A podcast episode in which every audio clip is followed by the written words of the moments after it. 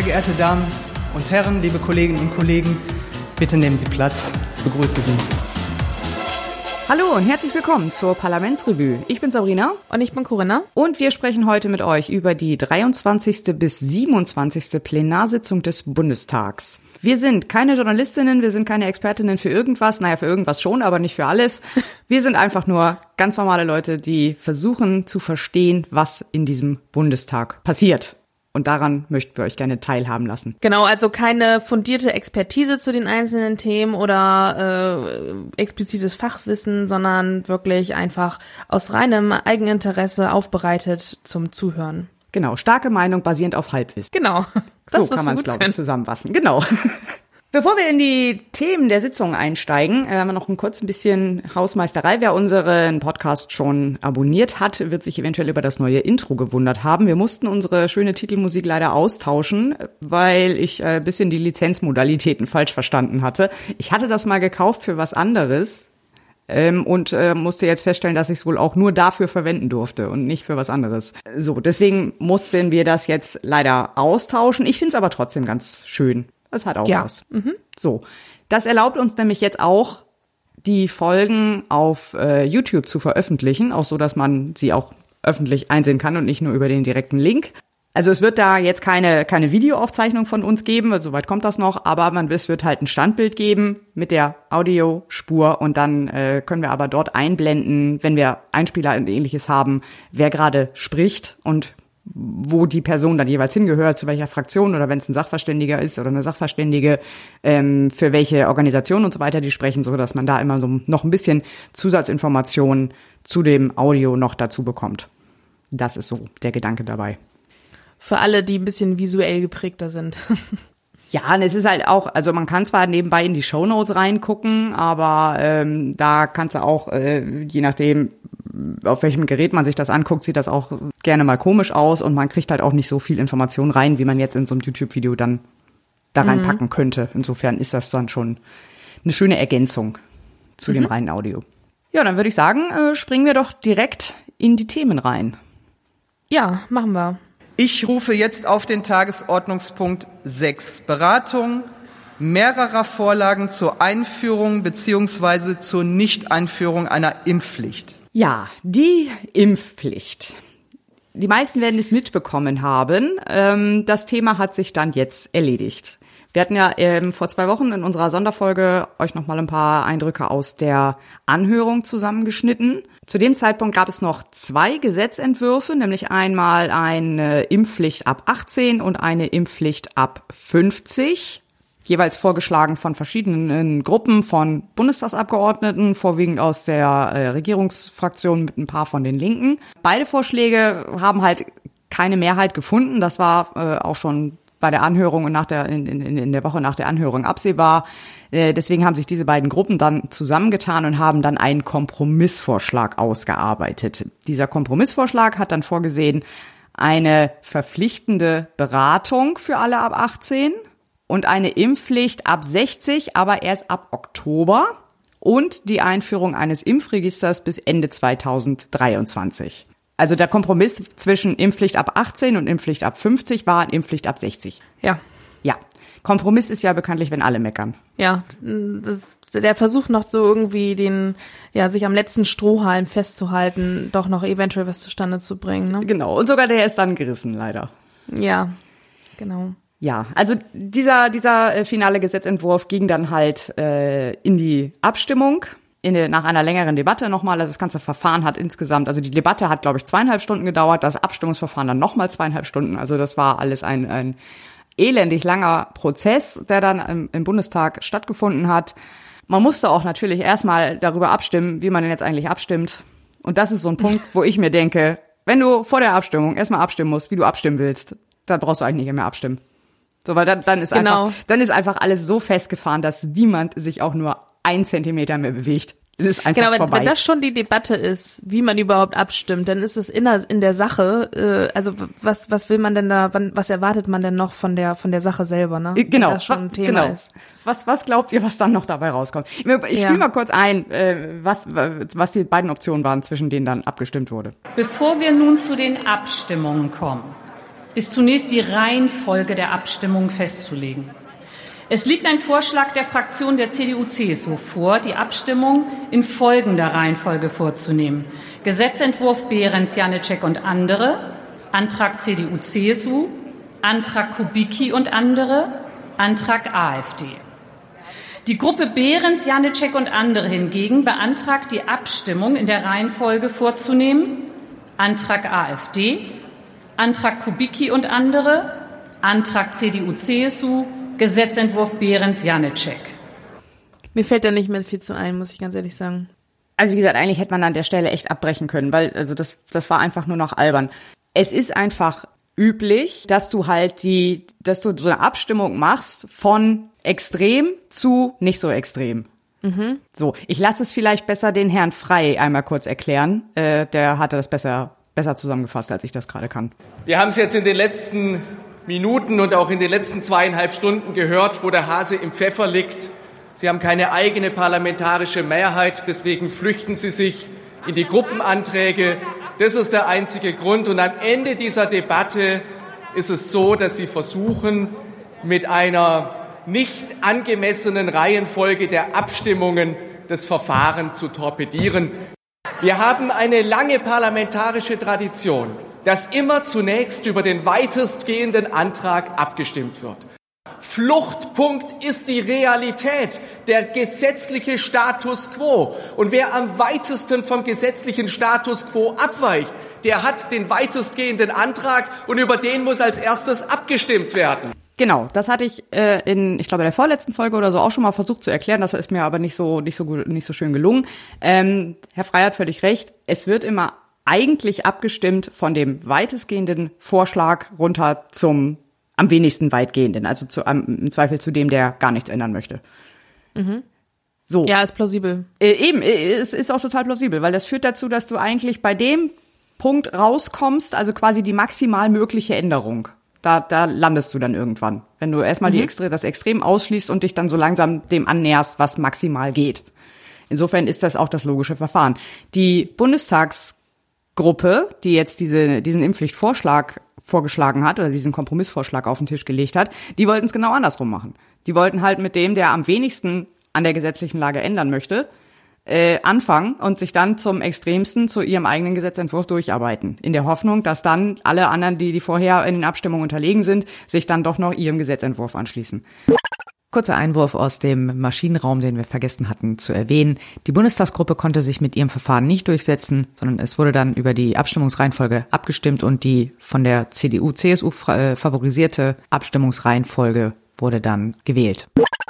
Und ja. wenn du mit sowas anfängst, dass du, dass du, dass du die Abstimmungsreihenfolge äh, in einer absolut nicht plausiblen äh, Art und Weise machen willst, in der Hoffnung, dadurch noch ein paar Stimmen zu kriegen. Weißt du, dann lass es doch einfach sein. Ja, aber das zeigt halt auch einfach wieder diese Verzweiflung. Ja, also total. Das, das, das ist wirklich eine, ähm, ja, eine zur Schaustellung seiner seiner Ohnmacht irgendwie. Also, oh Mann, wir müssen doch jetzt irgendwie noch diese diese Stimmen kriegen und sie wussten eigentlich schon, dass es wirklich ist, dass, dass es wirklich an ein paar Stimmen hängt und die mit aller Macht versuchen zu kriegen. Und darum, aber dann eine solche Debatte zu machen, ich finde das ehrlich gesagt wirklich, mhm. na, ich will das Wort peinlich nicht sagen, weil peinlich ist noch was anderes, aber es, es kommt dem schon sehr nahe. Also ich, als Bundes, wäre ich Bundestagsabgeordnete, hätte ich mich wirklich, hätte ich da irgendwie mit, mit der Hand an den Kopf irgendwie die ganze Zeit gesessen und mich gefragt, wo bin ich hier eigentlich gelandet?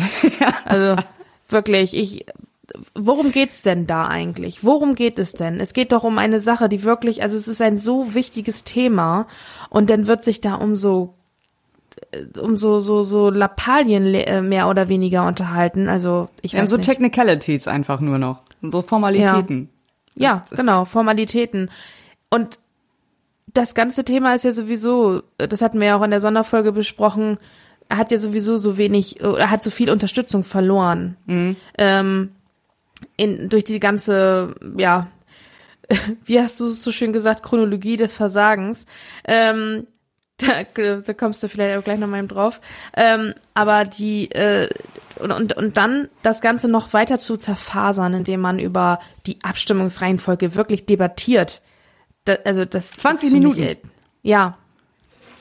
Ist für mich ähm, nicht nachvollziehbar. Ja, also man das- das noch war- so ausarten lassen kann. Äh, Das, das war einfach nur noch die, die, die, die Kirsche auf der, der Torte des Versagens, wenn ich das so nochmal so, so ein Bild äh, bringen soll. Äh, das, es war einfach ein absolutes Trauerspiel, wirklich von vorne bis hinten. Äh, Also, Ja. weißt du, die alte Bundesregierung, also CDU, CSU, SPD, die hatten es letztes Jahr im Prinzip schon verkackt.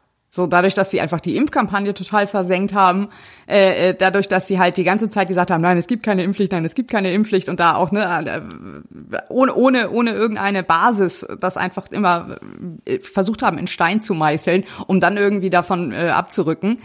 Ähm, haben damit einfach schon so ein Klima geschaffen, in dem eigentlich schon keine Debatte mehr möglich war. Weißt du, da waren die Fronten eigentlich schon total verhärtet. Schon, schon letztes Jahr im Sommer. So. Ja. Und dann, ne, neues, dann konnte die neue Bundesregierung, konnte sich dann darin nicht, einigen, äh, konnte die, die FDP nicht einfangen, hat dann versucht, sich rauszuhalten irgendwie aus der Debatte und die Verantwortung dann auf die Fraktionen und die Abgeordneten schön zu verteilen.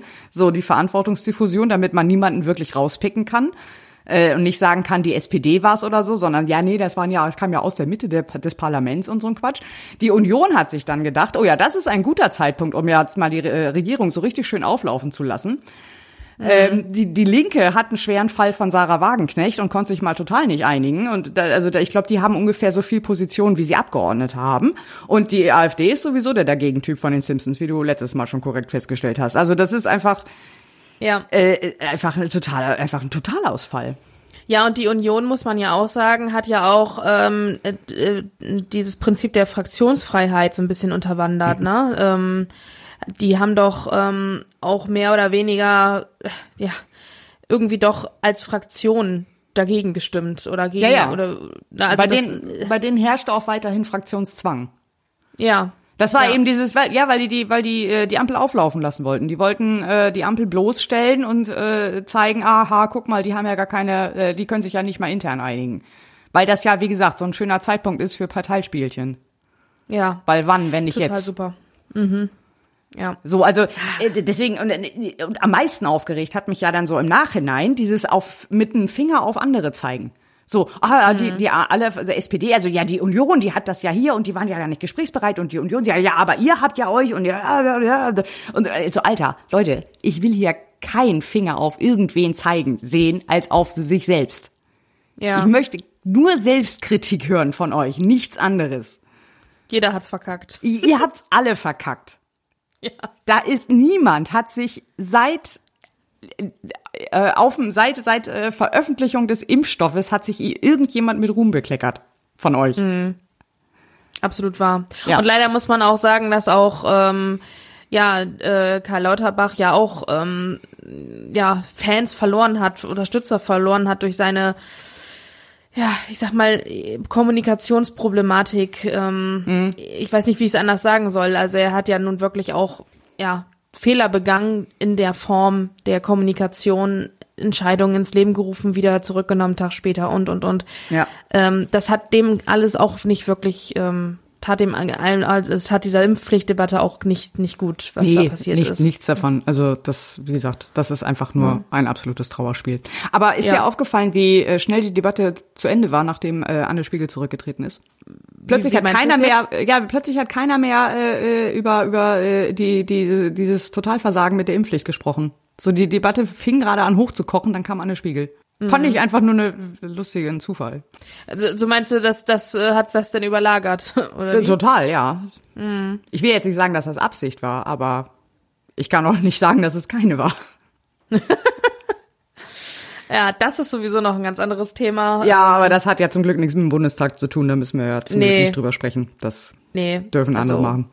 Gut, aber ich würde sagen, damit ist es genau, damit ist das Thema Impfpflicht dann auch jetzt also Ja. zum Glück muss man jetzt leider sagen, also ich hätte es natürlich mit einem anderen Ausgang mir gewünscht, also weil ich war zwar, also ich habe zwar in der letzten Folge gesagt, dass ich nicht mehr unbedingt für eine Impfpflicht bin, aber irgendwie hätte ich mich doch gefreut, wenn eine Impfpflicht gekommen wäre. Also, also wenn zumindest irgendwas ne? gekommen wäre. Also ja, wenn jetzt zumindest ja. äh, man gesagt hätte, okay, dann machen wir aber zumindest, äh, setzen wir ne, nochmal eine neue Impfkampagne auf oder wir machen tatsächlich eine verpflichtende Beratung für alle. Wobei, äh, das ist immer so eine Sache, wie gut das funktioniert mit einer Pflicht, aber ähm, oder wir machen einfach, äh, verpflichten alle Länder aufsuchende äh, Impfberatung zu machen. So, oder, ne, das, also irgendwas. Und nicht ja. einfach, ah, ist alles abgelehnt, alles klar, nächstes Thema. Genau, genau. So. Also muss ich auch sagen, das ist leider so, dass das Ende von dem finde ich auch nicht gut. Mhm. Aber auf der anderen Seite bin ich jetzt auch ein bisschen froh, dass dieses Thema vorbei ist, weil irgendwie ja. hat das doch auch ein bisschen genervt in den letzten Wochen, muss ich ganz ehrlich sagen. Ja, ja, das ist korrekt. Deswegen, also es war jetzt auch heute erstmal das, genau, heute erstmal das letzte Mal, dass wir uns mit Corona beschäftigen, dann erst wieder im Oktober. Ja. Wahrscheinlich. Ja, weil Corona macht ja auch Sommerpause. Das darfst du ja auch nicht vergessen, ne? Das also, ist richtig. Das, ne? Deswegen. Ja. Ich möchte zu dem äh, in dem Zusammenhang noch einmal äh, ein ein Thread, äh, ein Twitter-Thread von Anke Domscheit-Berg empfehlen. Das ist eine Abgeordnete der Linken und äh, die hat tatsächlich sehr viel Selbstkritik geübt und hat das auf Twitter einmal länger ausgeführt, ähm, wie das denn innerhalb der Linken zu diesem Desaster kommen konnte und eben zu diesem, diesem Abstimmungsverhalten. Verlinke ich in den Shownotes, ist sehr lesenswert. Dann bleiben wir halt so noch so halb bei Corona, ne? aber wir kommen mehr so zu finanziellen Themen.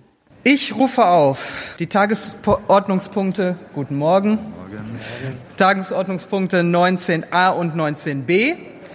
Erste Beratung des von den Fraktionen SPD, Bündnis 90, die Grünen und FDP eingebrachten Entwurfs eines Steuerentlastungsgesetzes 2022. Genau, wir widmen uns jetzt mal äh, meinem Lieblingsthema und zwar Steuern. Ähm, mhm. Es wurden nämlich diverse ähm, Gesetze beraten ähm, oder Gesetzentwürfe beraten, die mit Steuern zu tun haben oder mit deren Entlastung eher gesagt. Ähm, und zwar wurde am 8.4. in der ersten Beratung das Steuerentlastungsgesetz 2022 beraten, worin folgende Punkte, also durch dieses Gesetz sollen folgende Punkte geändert werden wie das wie der Name schon sagt, dient es halt der Entlastung, die ähm, hauptsächlich eben aufgrund der hohen Energiepreise ähm, auf die auf jeden Einzelnen zukommt und dieses Steuerentlastungsgesetz soll dem halt Abhilfe schaffen. Und die Punkte sind relativ äh, kurz zusammenzufassen. Und zwar wäre das die Anhebung der Entfernungspauschale ab dem 21. Kilometer von 35 Cent auf 38 Cent. Diese Erhöhung sollte eigentlich erst ab 2024 greifen. Die wird jetzt aber vorgezogen und zwar rückwirkend auf den 1.1.2022. Dann wird das ist die Pendlerpauschale. Genau, die sogenannte äh, sprachlich, gell? oder um äh, also Entfernungspauschale heißt sie eigentlich, aber äh, umgangssprachlich kennt man sie als Pendlerpauschale. Dann wird der Arbeitnehmerpauschbetrag von 1000 Euro auf 1200 Euro äh, angehoben. Das ist der auch unter den meisten bekannten dieser Werbungskostenpauschbetrag, den man als angestellte Person, ähm, also im Arbeitsverhältnis befindliche Person, äh, jedes Jahr ohne jegliche Nachweise von den Einkünften, äh, von den von den äh, Bruttoeinnahmen abgezogen bekommt, diese 1000 Euro. Mhm. Das wird auf 1200 Euro erhöht. Das bedeutet also, das ist das, was man immer so pauschal. Das ist das, was man ab, immer also pauschal was man vom zu versteuernden Ab äh, Einkommen grundsätzlich immer erstmal abzieht nicht vom zu versteuernden Einkommen, zu, von den von den Einnahmen werden wird es werden die Werbungskosten abgezogen und das ergibt dann den die die Einkünfte. Also ah, Einnahmen okay. minus Ausgaben mhm. ergibt die Einkünfte. Aber ähm, ja grundsätzlich richtig. Also die die 1000 Euro, die hat jeder. Das wird auch beim Lohnsteuerabzug schon berücksichtigt. Also das mhm. ist, das ist etwas, was man ohne jeglichen Nachweis immer hat. Und das wird eben auf 1200 Euro er, erhöht. Das heißt also, man hat dann eine reale Steuerentlastung, in, ab, auch rückwirkend ab zwei, äh, 1.1.22.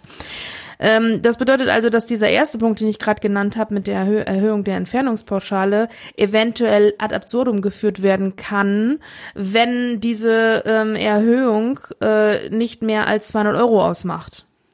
Na, weil wenn man sowieso nicht über diese 1200 Euro kommt, auch nicht mit der Erhöhung der Entfernungspauschale, die ja sowieso erst ab dem 21. Kilometer greift, also greift sowieso erst für Vielfahrer, ähm, mhm. kann es sein, dass das sich gar nicht auswirkt, weil man ohnehin den erhöhten ähm, äh, Arbeitnehmerpauschbetrag von 2200 Euro nicht überschreitet. Ja, ich glaube, bei mir ist das so. Das ja, ist, das ist bei vielen, so. ist wahrscheinlich bei vielen so. Also, was heißt viel? Wie gesagt, keine statistische Größe oder so, aber es ist so aus meinem Bauchgefühl, würde ich mal sagen, dass bei einigen diese, diese Erhöhung der Entfernungspauschale gar nicht zum Tragen kommt. Ähm, Mhm, okay. Was aber auf jeden Fall von, wovon jeder profitieren wird, ist die Erhöhung des Grundfreibetrages, was auch drin enthalten ist, und zwar von 9.984 auf 10.347 Euro. Das ist also der Freibetrag, den jeder hat, auf den man keine Steuern bezahlen muss. Also das ist, ähm, also die, die, das, wenn das zu versteuernde Einkommen, was ich habe, unter äh, 10.347 dann ab sofort ist, zahle ich nicht einen Cent Einkommensteuer. Ach, das ist das. Genau, okay. Das hatte ich mich die ganze Zeit schon gefragt. Was war jetzt nochmal dieser Grundfreibetrag? Genau, also das und das äh, ähm, äh, wirkt sich halt sofort, also wirkt sich bei jedem aus, weil die Progression dann erst, also die der der Eingang, die Eingangssteuer ähm, erhöht wird, also beziehungsweise das das ähm, Eingangs zu versteuernde Einkommen wird erhöht. Das heißt, ist, ist, man, man kann mehr verdienen, und, ohne dass man Steuern zahlen muss da drauf. So, also ganz platt Aber- gesagt. Also um diese 300 Euro sozusagen. Okay. Äh, äh, eine Frage dazu. Schiebt sich dann diese ganze Steuersatzstaffel dadurch nach oben oder wie ist das dann? Also wenn du jetzt vorher bei, bei keine Ahnung, hast du, ich sage jetzt irgendwelche Zahlen, aber bei, bei einem Einkommen von 20.000 brutto hattest du Steuersatz, ach, lass mich lügen, keine Ahnung, 12 Prozent oder so und jetzt hast du, dadurch, dass das alles hochrutscht, nur noch 11,3 oder, oder wie funktioniert das dann? Nee, also der, Oder bleibt, bleibt das nur, fängt das einfach nur später Genau, an? genau, das zweite, was du gerade Aber gesagt die hast. Sätze bleiben Genau, gleich- also das gleich, fängt halt, das okay, fängt halt ja. später an. Also du hast halt dann äh, eine, die, die, die, der Eingang überhaupt in die Steuerprogression fängt erst ab 10.347 an und nicht mehr ab 9.984. Mhm. Ja, okay. So. Also das ist halt, äh, das, dadurch merkt es halt jeder, weil dieser freie Betrag wird halt grundsätzlich abgezogen. Sofort. also Mhm, okay. na, auch im Lohnsteuerabzug schon. Diese beiden Punkte also, die Erhöhung des Arbeitnehmerpauschbetrages und die Erhöhung des Grundsteuer, äh, des Grundfreibetrages, das sind Dinge, die, die wirken sich also sofort bei jedem ähm, Gehaltsempfänger, bei jedem Lohnempfänger schon im Lohnsteuerabzug aus, weil die in den Lohnsteuerklassenberechnungen schon Eingang finden. Und auch da sie alle rückwirkend ab 01.01.2020 greifen sollen, wird dann auch eine rückwirkende Berichtigung des Lohnsteuerabzuges für die für die Monate, die jetzt schon vergangen sind, erfolgen müssen. In welcher Form, äh, das ist, steht noch nicht so ganz fest. Das ist auch ein bisschen jedem äh, ähm, Arbeitgeber selber überlassen, ob man jetzt jeden einzelnen Monat korrigiert oder das alles in einen Monat zusammenfasst. Das ähm, ist noch so ein bisschen eine Frage. Aber grundsätzlich werden die Monate ab 1.1.22 alle rückwirkend korrigiert um diese Erhöhung der Freibeträge und Pauschbeträge. Ach, okay, also schon mit der mit der äh, Gehaltsabrechnung dann irgendwann, Genau. nicht erst mit der Steuerrückzahlung. Nee, nee, Ah, genau, okay. das, weil, weil eben das schon Eingang in die Lohnsteuerklassen findet. Diese beiden Punkte sind eben schon berücksichtigt in den Lohnsteuerabzügen und das wird dann auch rückwirkend noch berücksichtigt, weil es eben Okay. zum 1.1.22 schon greift. Ja, gut, es ist jetzt erst in der ersten Beratung, aber es wird kommen. Das, das Gesetz wird kommen. Ähm, das ist eigentlich, ist jetzt nur noch der weitere Prozess, der da äh, durchgeht. Aber das wird so kommen, wie es, äh, wie es jetzt hier ähm, drin steht. Was daran sehr interessant ist auch so, dass es von den Grünen auch Kritik gab an diesem Gesetz, weil insbesondere die Erhöhung der, ähm, der des Betrages der, also der Entfernungspauschale widerspricht ja der gewollten Neuordnung der Entfernungspauschale oder neu ähm, ja, ja, Neuordnung kann man sagen, der Entfernungspauschale von den Grünen. Also die Grünen wollten die Entfernungspauschale ja mehr oder weniger reformieren in der Form, dass man sagt, dass ja, also mehr auf diesen ökologischen Hintergrund abziehen soll. Also momentan ist es ja so, viel Fahrer werden begünstigt, äh, weil sie eine höhere Entfernungspauschale haben. Aber man will ja gerade keine Vielfahrer mehr. Man will ja gerade keine Subvention sozusagen in Anführungszeichen mehr von von ähm, Autofahrern. Ne? Also so krass das jetzt klingt, aber das ist ja das, was die Grünen. Die Grünen wollen ja hin zu ähm, E-Mobilität, die wollen zu, zu grüner äh, Mobilität hin. Und diese Entfernungspauschale widerspricht dem ja. Also das ist ja eine, eine Förderung, weil es ist unabhängig davon, mit welchem Auto, mit welcher mit welcher Form ich äh, zur, zur Arbeit fahre. Na, wenn ich mit meinem mit meinem Dieseltruck dahin fahre, kriege ich diese Entfernungspauschale. Und das ist ja eben das, was die nicht wollten. Die wollten ja eine komplette Reformierung dessen eigentlich. Aber das ist natürlich nichts, was man mal eben schnell in die Wege leiten kann, zumal über dieses Thema leider sich jetzt auch nicht so viel Gedanken gemacht werden kann, weil dieses Gesetz ist eine Abfederung der erhöhten Kosten. Und ähm, wenn man da jetzt kommen würde mit, ja, aber wir müssen ja hier jetzt gucken, dass wir äh, klimafreundliche Mobilität fördern und keine in, äh, Entfernungspauschale mehr auf jedermanns Auto sozusagen leisten. Wenn man das jetzt an dieser Stelle gemacht hätte, dann äh, wären da ja diverse Leute auf die Barrikaden gegangen, weil hier geht's jetzt ja gerade um reale Probleme der Leute, die irgendwie ihre Kosten äh, wegkriegen müssen oder ja. der Einnahmen gegenüberstellen müssen. Also in der Kürze der Zeit war es jetzt wahrscheinlich nicht anders möglich, als so eine kurzfristige Maßnahme oder eine so eine so eine schnell ins Leben zu rufende Maßnahme zu machen. Äh, wenn man jetzt sich mit dieser ganzen Entfernungspauschale grundlegend beschäftigt hätte, dann wäre das nicht so schnell in äh, nicht so schnell irgendwelche Entlastung gekommen. Das war jetzt halt eine kurzfristige ja. Möglichkeit. Deswegen. Ja, aber man hätte auch einfach das Thema Pendlerpauschale hier jetzt ganz rauslassen können und stattdessen äh, vielleicht einen, keine Ahnung, ja, entweder die, die temporäre Energiesteuersenkung, die ja jetzt demnächst auch noch kommen wird, einfach höher machen, was ja ähnlichen Effekt gehabt hätte. Oder eben äh, äh dann einfach die eine, eine nochmal eine Einmalzahlung an, an, an Leute, die es wirklich brauchen. Also weil die Pendlerpauschale oder generell Steuersenkungen allgemein äh, haben ja so die Tendenz, eher den Leuten am meisten zu helfen, die auch am meisten verdienen und die Entlastung dadurch eigentlich am wenigsten bräuchten. So, ja. das hast du bei der, bei der Pendlerpauschale natürlich auch. Und äh, mhm. Gut, das und, ist natürlich. Ne, klar, richtig. natürlich, jetzt da das, das, das große Fass aufzumachen und zu sagen, ja, nee, wir, wir überarbeiten dieses Konzept grundlegend, das wäre jetzt keine Schnellmaßnahme gewesen, das mhm. ist klar. Aber man hätte es dann einfach ganz weglassen können und stattdessen was anderes machen können, was auch eine ähnliche Entlastung, eine, eine, äh, auch eine gezieltere Entlastung für äh, Leute bringt, die es wirklich benötigen. Ja, das ist richtig, wobei man natürlich sagen muss, diese Erhöhung der Entfernungspauschale greift, wie gesagt, nur erst ab dem 21. Kilometer. Das bedeutet, davon profitieren sowieso nur Vielfahrer, also die Leute, mhm. die auch, oder, oder, ja, Vielfahrer nenne ich das jetzt mal in Form von lange Strecken fahren, lange Entfernung, also Entfernung, äh, weite Entfernung zum Arbeitsort haben. Das heißt, das sind ja. ja auch die Leute, die wirklich belastet sind mit den Benzinpreisen momentan. Ja, das sind aber auch die, die meistens dann relativ weit weg von ihrem Arbeitsort wohnen, weil sie irgendwo ein schönes Häuschen im Grünen haben. Ja. Das ist jetzt eine, eine pauschale Verallgemeinerung, die vollkommen unzulässig ist, aber. aber es sind auch die Leute, trotzdem. die auf dem Land wohnen, äh, weil äh, Stadtwohnen äh, rein kostentechnisch gar nicht in Frage kommt, die aber eben einen ganz stinknormalen Durchschnittsjob haben, der weiter weg ist oder meinetwegen auch nur im Nachbarort, der aber schon äh, 30 Kilometer entfernt ist. Also das betrifft ja auch die. Äh, und, und die, also so verallgemeinern kann man das, glaube ich, nicht. Also nein, kann man auch nicht. Auf dem Land ist ja auch dummerweise kein ÖPNV vorhanden. Das ist ja auch so ein bisschen genau. das Problem dabei. Auf jeden Fall ist Oder das halt eine. Es ist halt eine Maßnahme, die tatsächlich nicht jeder, wovon nicht jeder profitieren kann, ähm, sondern wirklich nur die Leute, die viel fahren. Ähm, davon gibt es natürlich auch Leute, die gut verdienen und das eigentlich nicht bräuchten, gar keine Frage.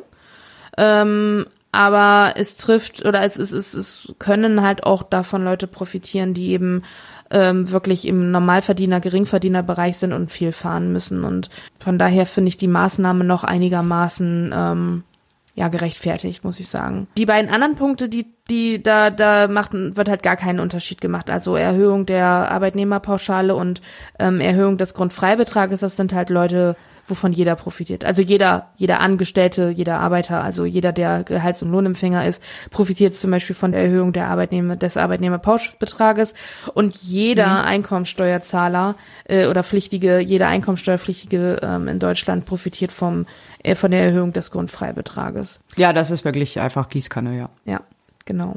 Aber wie gesagt. Außer an, an Leute, die äh, von ähm, Transferleistungen also auf Transferleistungen angewiesen sind. Also die ganz, die Armen haben gar nichts davon. Genau, ja, also ich, ich rede von Leuten, die dann wirklich ähm, einkommenssteuerpflichtig sind. Ja, genau. Na, also die, beziehungsweise die auch Einkommenssteuer zahlen müssen. Einkommenssteuerpflichtig sind sie denn ja eventuell alle oder viele, aber wo überhaupt die, die ähm, die Einkommensteuerzahllast greift, ähm, weil eben der, der Grundfreibetrag überschritten wird. Aber auch dadurch die Erhöhung kann ja auch der eine oder andere dann eventuell in die nicht mehr Steuer, ähm, in den Nichtsteuerbereich fallen, weil eben durch die Erhöhung des Grundsteuer, äh, des Grundfreibetrages dann nicht so keine Steuer mehr anfällt. Ne? Kann ja auch sein, mhm. dass da der eine oder andere von profitiert, sind aber ja auch letztendlich nur knapp 400 Euro, also ist jetzt auch nicht die Welt. Ja, also so insgesamt, also das, das sind jetzt auch die drei Punkte, die da jetzt in dem Entlastungsgesetz. In diesem Entlastungsgesetz ja, und dann gibt es noch ein zweites. Ja, bevor wir dazu kommen, ähm, wie, wie, wie schätzt du jetzt dieses Steuerentlastungsgesetz ein? Also ist das wirklich, also wie, wie groß ist so die, die Entlastung tatsächlich? Kann, oder kann man das überhaupt schätzen? Ähm, so prozentual? Also, also ist das, ist das was, wo Leute eher denken so, oh wow, cool? Oder eher so, na danke? Also das ist halt wie, zwei Punkte, wie gesagt, Arbeitnehmerpauschbetrag und ähm, Grundfreibetrag sind ja Dinge, die sich wirklich bei jedem Lohn- und Gehaltsempfänger auswirken. In welcher Höhe hängt natürlich davon ab, wie viel man verdient, muss man einfach so sagen. Mhm. Das heißt, natürlich werden davon äh, Leute mehr profitieren, die, ähm, die halt ein höheres Gehalt haben. Hm. Und, und ab die, und für die Entfernungspauschale werden, wird eben nur der von profitieren, der viel fährt. Aber ich denke mal, mit diesen drei Punkten hast du einfach dann schon viele abgeklappert. Es ist aber ja in, in Euro am Ende nicht die Welt, ne? Das darf man nicht vergessen, das sind ja alles Jahresbeträge. Also 1200 Euro ist aufs Jahr gesehen, das heißt, die Erhöhung betrifft 200 Euro Bemessungsgrundlage. Darauf mal Steuer mhm. ist minimal, ne? So, also mal Steuersatz ja, okay. ist minimal. Dann die Erhöhung des Grundfreibetrages sind knapp 400 Euro Bemessungsgrundlage. Darauf mal Steuersatz mhm. ist auch minimal. Das sind keine Riesenbeträge. Also man darf jetzt nicht denken, dass man 200 Euro Entlastung hat monatlich oder sowas, ne? Also ja, okay. das ist halt nicht, äh, das ist jetzt, das, das sind halt nur, ja. Hast du für dich schon ausgerechnet, wie viel das bei dir ist? Nee, habe ich noch nicht. Ach so. Hätte ich jetzt gedacht. Nee, nee, das ist. Aber kann ich mal machen, rein Interesse halber. Gut, wir können natürlich auch alle warten und uns überraschen lassen. Das ist natürlich auch schön. Es ist natürlich auch mal so ein gucken. bisschen immer die, ähm, man darf, man darf das ja auch nicht nur gesehen auf den Lohnsteuerabzug sehen. Weil die, der Lohnsteuerabzug richtet sich ja nach Lohnsteuerklassen. Und ähm, die Lohnsteuerklassen sagen ja nichts darüber aus, wie viel Steuern man bezahlt, sondern nur wann man sie bezahlt. Also wenn ich Lohnsteuerklasse als verheiratetes Paar 3, 5 habe, ähm, habe ich, hat derjenige, der Lohnsteuerklasse 3 hat, recht wenig Steuerabzug. Aber am Ende, wenn eine Steuererklärung abgegeben werden muss, hat man eventuell eine Nachzahlung oder sehr wahrscheinlich eine Nachzahlung. Das muss man ja zusammenrechnen. Das heißt, ähm, ja wenn ich mir jetzt ausrechne, wie viel ich dann monatlich mehr netto habe, sagt das noch nichts darüber aus, wie hoch insgesamt meine Steuerersparnis ist, weil ich muss das gesamte Jahr betrachten. Mhm. Ne? Und dann muss ich eben die Einkünfte meines Mannes dazu zählen und dann muss ich gucken, wie hoch ist nachher meine Nachzahlung, also wie hoch ist mein zu versteuerndes Einkommen für das gesamte Jahr und das mal Steuersatz, also wie ist die Gesamtjahressteuer und wie hoch wäre die, wenn diese Entlastungen nicht wären und das muss ich gegenüberstellen. Ja, okay. ne? Also diesem Trugschluss äh, unterliegen recht viele Leute. Äh, ja, klingt nach mir, ja. Hm. Würde ich, bei Steuerklasse, bei Steuerklasse 1 ist das auch nicht, oder 2 ist das auch nicht so, dass der, also alles, was mit, mit äh, Zusammenveranlagung ist, also wo, wo man, wenn als, als verheiratetes oder, oder eine, ähm, eine eingetragene Lebenspartnerschaft hat, ähm, und eben zusammen. Gibt's gar nicht mehr, oder? Eingetragene Lebenspartnerschaften? Doch, die alten, die es nicht umgewandelt haben. Ich dachte, das ist jetzt einfach alles Ach so, okay, ja, die von früher lassen. noch, die nicht umgewandelt. Ach so, genau. okay, ja, alles klar. Auf jeden Fall alles das, wo man zusammen zur Einkommensteuer veranlagt ist, muss man auch immer zusammen betrachten. So, das, mhm. das nur mal. Äh, ja, ja, okay. Ja, gut. Ein sehr so, ich, ähm, ein breites Feld zur Einkommensteuer. Ja, muss man auch mal machen. Ich rufe auf den Tagesordnungspunkt 21.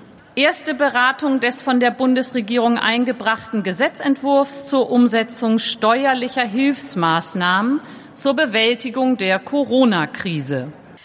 Ja, dann äh, kommen wir noch zu einem weiteren äh, Gesetzentwurf, der in der ersten Beratung beraten wurde, ähm, auch am 8.4. Und der dreht sich nämlich auch um Steuern.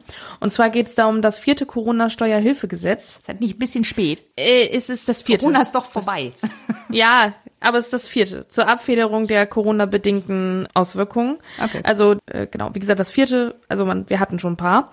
Und hier wurden ein paar Sachen verlängert, einfach nur die, die in einem im vorherigen Corona-Steuerhilfegesetz oder in einem schon drin waren, die wurden jetzt äh, verlängert, weil jetzt die Fristen abliefen und so. Ich fasse das mal eben kurz zusammen. Es sind auch viele Dinge, die jetzt auch nicht wirklich jeden betreffen. Da geht's halt auch, das betrifft dann hauptsächlich Unternehmen. Also zum einen geht's um, also wird die, würde die die steuerliche Förderung der Zuschüsse zum Kurzarbeitergeld verlängert bis 30.06., also die äh, Steuerfreiheit der arbeitgeberseitigen Zuschüsse zum Kurzarbeitergeld. Ähm, Dann wurde, das ist wiederum eine Sache, wovon jeder Arbeitnehmer äh, ähm, profitieren könnte, eventuell. Ähm, die Homeoffice-Pauschale wurde bis 31.12.2022 verlängert. Die sollte nämlich eigentlich nur bis 21 gelten. Die, wie, das ist dieses berühmte 5 Euro pro Tag, äh, maximal 600 Euro. Wie man sich vielleicht schon denken kann, können, können sich auch diese 600 Euro nicht unbedingt immer auswirken. Also jeder, weil es eben auch unter den zukünftig 1200 Euro Arbeitnehmerpauschbetrag ist, die man sowieso hat. Ne? Also ist so eine Art Pendlerpauschale fürs Zuhausebleiben. Genau, so genau. Das soll eben dann die ja. äh, die Energiekosten und ja äh, Wohnungsnutzungskosten, die man ja dadurch vermehrt hat, dass man ja zu Hause arbeitet. Na, ich gehe zu Hause aufs Klo, nicht mehr auf der Arbeit und solche Sachen, soll dadurch kompensiert werden. Was aber auch, das ist halt auch eine, äh, ja, wird auch dadurch ad, äh, ad absurdum geführt, dass das eben so niedrig ist, dass es sich kein oder dass es nicht on top kommt zu der Arbeitnehmerpauschbetrag, äh, zu dem Arbeitnehmerpauschbetrag, sondern das ist nur eine Form der, der Werbungskosten ist, die man haben kann, die aber, wenn die unter der 1200 Euro ähm, Arbeitnehmerpauschbetrag ist, sich eben nicht auswirken. Mhm. Also wenn ich, ich hab, kann massig Kosten haben, dadurch, dass ich Stromkosten habe, Wasserkosten und so, weil ich irgendwie seit zwei Jahren nur im Homeoffice arbeite. Ich habe aber sonst keinerlei Kosten, weil mir ja selbst, wenn, äh, weil, ne, die, selbst die Fahrtkosten fallen ja weg, weil ich ja ähm, keine, weil äh, ne, im Homeoffice hat man ja keine Entfernungspauschale. Das heißt, ich habe dann ja. nur diese 600 Euro, die ich geltend machen kann und dann, dann kommen sie nicht zum Tragen weil sie, weil selbst wenn ich sie denn nicht hätte, würde ich sowieso die 1200 Euro bekommen. Mhm. So, und das ist, also 1200 Euro bekommen heißt, sage ich immer, aber je, also ne, Bemessungsgrundlage, ne? also das darf man immer nicht ja. verwechseln. Das heißt, das ist halt auch wirklich, also das, da ist schon lange Kritik dran geübt worden an dieser Homeoffice-Pauschale. Aber gut, sie wurde jetzt verlängert mit diesem vierten Corona-Steuerhilfegesetz. Ähm, ja, und dann wurde noch die degressive Abschreibung ähm, verlängert. Die ist auch noch weiter äh, möglich in Anspruch zu nehmen, ist aber auch nichts, wovon jetzt, ähm, also was jetzt irgendwie so die Allgemeinheit betrifft, sondern es ist auch eine Unternehmergeschichte. Das heißt, Unternehmen können dann anders länger abschreiben, also ihre Investitionskosten und sowas. Also du, genau, man kann eben bewegliche ähm, Wirtschaftsgüter, die man anschafft, kann man abschreiben oder muss man abschreiben. Und die sind und normalerweise geht das nur linear, also Anschaffungskosten durch Nutzungsdauer. Mhm. Und degressive Abschreibung äh, sagt eben, dass man ähm, das in also in einer degressiven Form machen kann. Aber das jetzt zu erklären würde zu weit führen. Kann man sich nur merken, dass das eben noch weitergeht. Also das ist halt keine Sache, die grundsätzlich erlaubt ist, sondern das sind immer so Maßnahmen, die ähm, die Bundesregierung einführt, wenn man irgendwas kompensieren will, wenn man sagt, hier, ihr könnt, weil das bedeutet nämlich, dass man in den ersten Jahren mehr Abschreibungen hat und dadurch auch Steuer, dadurch eben eine Steuererleichterung ähm, hat. Und ähm, das sind eben dann so so auch so ja Notfallmaßnahmen, die man dann macht. So, wir setzen mal eben jetzt wieder hier eine degressive Abschreibung ein. Also es gibt immer mal Jahre, wo so eine degressive Abschreibung eingesetzt wird, damit eben dadurch Steuererleichterung äh, zugutekommen. Äh, nach der Wirtschafts äh, Krise 2008, 2009 zum Beispiel wurde auch eine degressive AFA eingeführt. Oh, okay. Und die ist dann aber immer nur temporär, weil das eigentlich ähm, nichts, äh, ja, weil es eben wirklich nur eine kurzfristige temporäre Steuermaßnahme darstellen soll. Dann ist der Verlustrücktrag ähm, auch verlängert worden, also von äh, der wurde nämlich angehoben ähm, auf 10 Millionen ähm, beziehungsweise 20 Millionen bei Verheirateten, also bei zusammenveranlagten Paaren ähm, oder bei Zusammenveranlagung äh, und der Verlustrücktrag ist dauerhaft auf zwei Jahre ausgeweitet worden. Früher durfte oder konnte man die, den, den Verlust, wenn man einen Verlust hat, ähm, äh, und konnte man den nur Verlust von was? Zu versteuerndes Einkommen, negatives zu versteuerndes Einkommen. Insgesamt. Ich habe einen Verlust, also ich habe mehr Ausgaben, als ich Einnahmen habe, platt gesagt. Weil man zum Beispiel was gemacht hat? Schlecht gewirtschaftet, Corona. Aber, also wir reden jetzt von Unternehmen immer noch, oder, oder wie? Ja, natürlich. Also als Arbeitnehmer ah, okay. kann dir das ja, nee, nicht passieren. Ja, okay, alles klar. Es sei denn natürlich, du hast andere Einkünfte. Also es passiert in den Einkünften, es passiert in den äh, Einkünften aus Gewerbebetrieb oder auch bei Vermietung und Verpachtung, ne? Wenn man, da kann es auch sein. Mhm. Also so und das, dann, das dann eben über alle Einkunftsarten zusammengerechnet, äh, Sonderausgaben, bla bla bla, was da alles noch dazu kommt. Äh, und dann am Ende hast du dann eben ein negatives zu verstörendes Einkommen.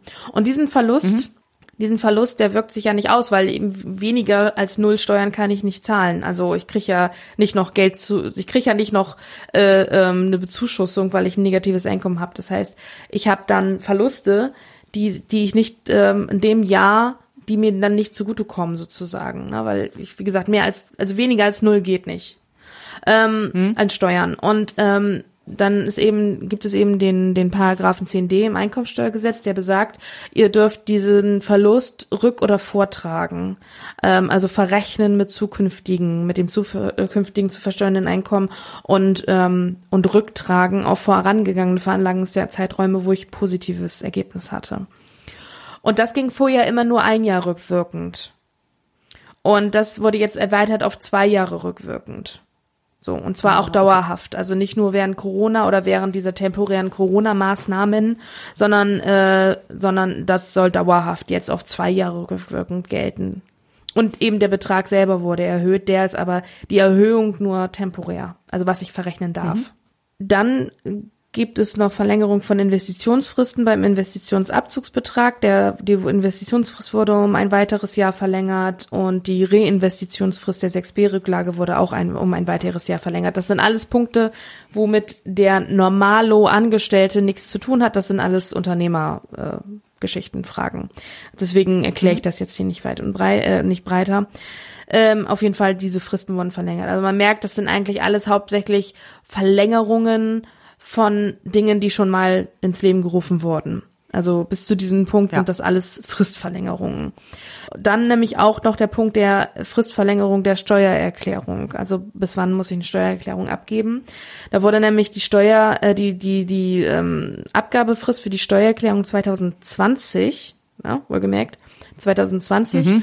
in den Fällen, wo man steuerlich beratend ist, also wo der Steuerberater oder ein Lohnsteuerhilfeverein die Steuererklärung anfertigt oder unter Mitwirkung anfertigt. Diese Frist wurde nochmal verlängert jetzt auf 31.08.2022. Und in dem mhm. Zusammenhang wurden auch gleich die Fristen der Steuererklärung 21 und 22 verlängert. Und für 21, um das schon mal zu sagen, ist jetzt die Frist in allen nicht beratenden Fällen, also wo man keinen Steuerberater involviert hat, 30.09.22. Sonst wäre das der 31.07. gewesen. Und in allen mhm. Fällen, wo man steuerlich beraten ist, ist das der 30.06.23. Normalerweise Oha. wäre das der 28.02.23 gewesen, also plus vier Monate. Und dann ab 22 gibt's auch nochmal, die habe ich jetzt nur gerade nicht im Kopf, weil das noch so weit weg ist. Ähm, und äh, aber das wird sukzessive gibt es diese Fristverlängerungen über die gesetzliche Frist weiter, jetzt für die nächsten zwei Veranlagungsjahre, aber die dann nicht mehr so lang. Und das wird also sukzessive immer weiter wieder abgebaut, weil das auch nur eine Corona-temporäre Maßnahme sein soll, durch, weil eben durch diese ganzen Corona-Hilfeanträge etc. auch so viel Arbeitsstau bei den Steuerberatern ist. Und da, da dadurch, den wollte man damit Abhilfe schaffen, dass eben die Fristen verlängert wurden. Das soll aber kein Normalzustand werden, sondern nur für die nächsten zwei Veranlagungsjahre und ab Veranlagungsjahr 23 sind das dann wieder die normalen gesetzlichen Fristen. In dem Zusammenhang ähm, auch nochmal eben ganz kurz ein äh, so, so, so ein kleines Sidekick und zwar die die Linke hatte einen Antrag gestellt darauf, dass äh, die Bundesregierung doch bitte beschließen soll, dass die ähm, oder einen Gesetzentwurf ausarbeiten soll, der besagt, dass der Progressionsvorbehalt in Zusammenhang mit dem Kurzarbeitergeld ausgesetzt werden soll. Das ist sehr interessant, weil aktuell ist es ja so, wenn ich Kurzarbeitergeld beziehe und sonst aber, also ich habe äh, Kurzarbeitergeld selber ist steuerfrei aber es unterliegt dem Progressionsvorbehalt. Das bedeutet, mein Steuersatz erhöht sich. Also es wird so gerechnet, als ob die, als ob das Kurzarbeitergeld nicht steuerfrei wäre. Also zu meinen ganzen Einkünften wird es dazu gerechnet. Mhm. Und dann wird geguckt, wie hoch ist der Steuersatz. Und dieser Steuersatz wird dann angewendet auf den Betrag, der ohne das Kurzarbeitergeld äh, anfällt. So, somit, dass die insgesamt die, das Kurzarbeitergeld zwar steuerfrei ist, aber mein Steuersatz erhöht. Und das führt dazu, dass man, also wenn man solche Einkünfte hat, die dem Progressionsvorbehalt unterliegen, wie jetzt Kurzarbeitergeld, muss man einfach allein aus dem Grund auch schon eine Steuererklärung abgeben. Also erstmal muss man mehr Steuern zahlen, also beziehungsweise mhm. der Steuersatz erhöht sich. Und ich muss auch eine Steuererklärung abgeben, weil das natürlich nichts ist, was im Lohnsteuerabzug berücksichtigt wird. Und dadurch, dass, ne, sonst der Fiskus daran ja nicht äh, profitiert oder davon ja nicht profitieren kann, muss er hier jemanden sagen, du musst jetzt hier jetzt eine Steuererklärung dafür abgeben. Und das steht im Gesetz, dass man das muss, wenn man Kurzarbeitergeld bekommt. Das ist aber ja natürlich bei vielen, die sowieso ohnehin belastet sind, weil sie, ne, wer Kurzarbeitergeld bekommt, ist jetzt wahrscheinlich auch nicht derjenige, der irgendwie mit Geld gesegnet ist, sage ich jetzt mal so. Bei vielen auch dazu führt, dass sie erstmal ohnehin, also dass sie erst mehr Steuern bezahlen müssen, weil der Steuersatz sich erhöht. Und sie haben eine Erklärungspflicht, also eine Abgabepflicht. Und äh, die dann auch eventuell noch dazu führt, dass sie einen Steuerberater konsultieren müssen, der auch Geld kostet. Und das ist mhm. natürlich etwas, was ja so ein bisschen dem widerstrebt, was man eigentlich damit erreichen will, ne? Also was man eigentlich ja. mit Kurzarbeitergeld ähm, erreichen will. Und da hat eben die die ja, Linke, mit, also ähm, also das mit der Pflicht sehe ich gerade noch so ein, also dass man dass man dann eine Steuererklärung abgeben muss, so rein organisatorisch jetzt kann ich das irgendwie nachvollziehen, warum das so ist. Aber dass sich dann halt äh, dein, dein Steuersatz erhöht, weil das dann doch mit draufgerechnet wird, das, das klingt irgendwie nach etwas, was man im Design vergessen hat. So ein bisschen. Also das, das klingt, ja, nee, es gibt ja einen ganzen Paragraphen, der sagt, was für Einkünfte, die zwar steuerfrei sind, aber den Progressions- und Vorbehalten. Und das sind ja nicht nur Kurzarbeitergeld, das ist Elterngeld, das ist äh, Krankengeld, das ist, das sind alles diese Lohnersatzleistungen. Und oder, ach so, so, das, das ist nicht nur äh, okay. kurz, es gibt keinen extra Paragraphen, wo nur Kurzarbeitergeld drin steht. Das gibt diverse Dinge, die steuerfrei sind, aber dem Progressionsvorbehalten unterliegen, sprich dem Steuersatz. Okay, man, vor allem, also es wurde quasi explizit irgendwo reingeschrieben. Es ist nicht so, dass man das irgendwo vergessen hat, als Ausnahme Nein. reinzuschreiben. Nein. So also nein, nein. ah, okay. Also das, das war auch schon immer so. Also das war auch schon immer ah, so, ja. weil Kurzarbeitergeld gibt es ja auch nicht erst seit Corona, sondern diese Maßnahme gibt's ja auch schon ewig. Also keine Ahnung, wahrscheinlich so lange es wie es Arbeitslosengeld gibt. Ähm, nee, das wurde nach der Finanzkrise eingeführt. Ja? Ja. Okay, gut. Glaube ich so, Mitte 2008 so, 2009.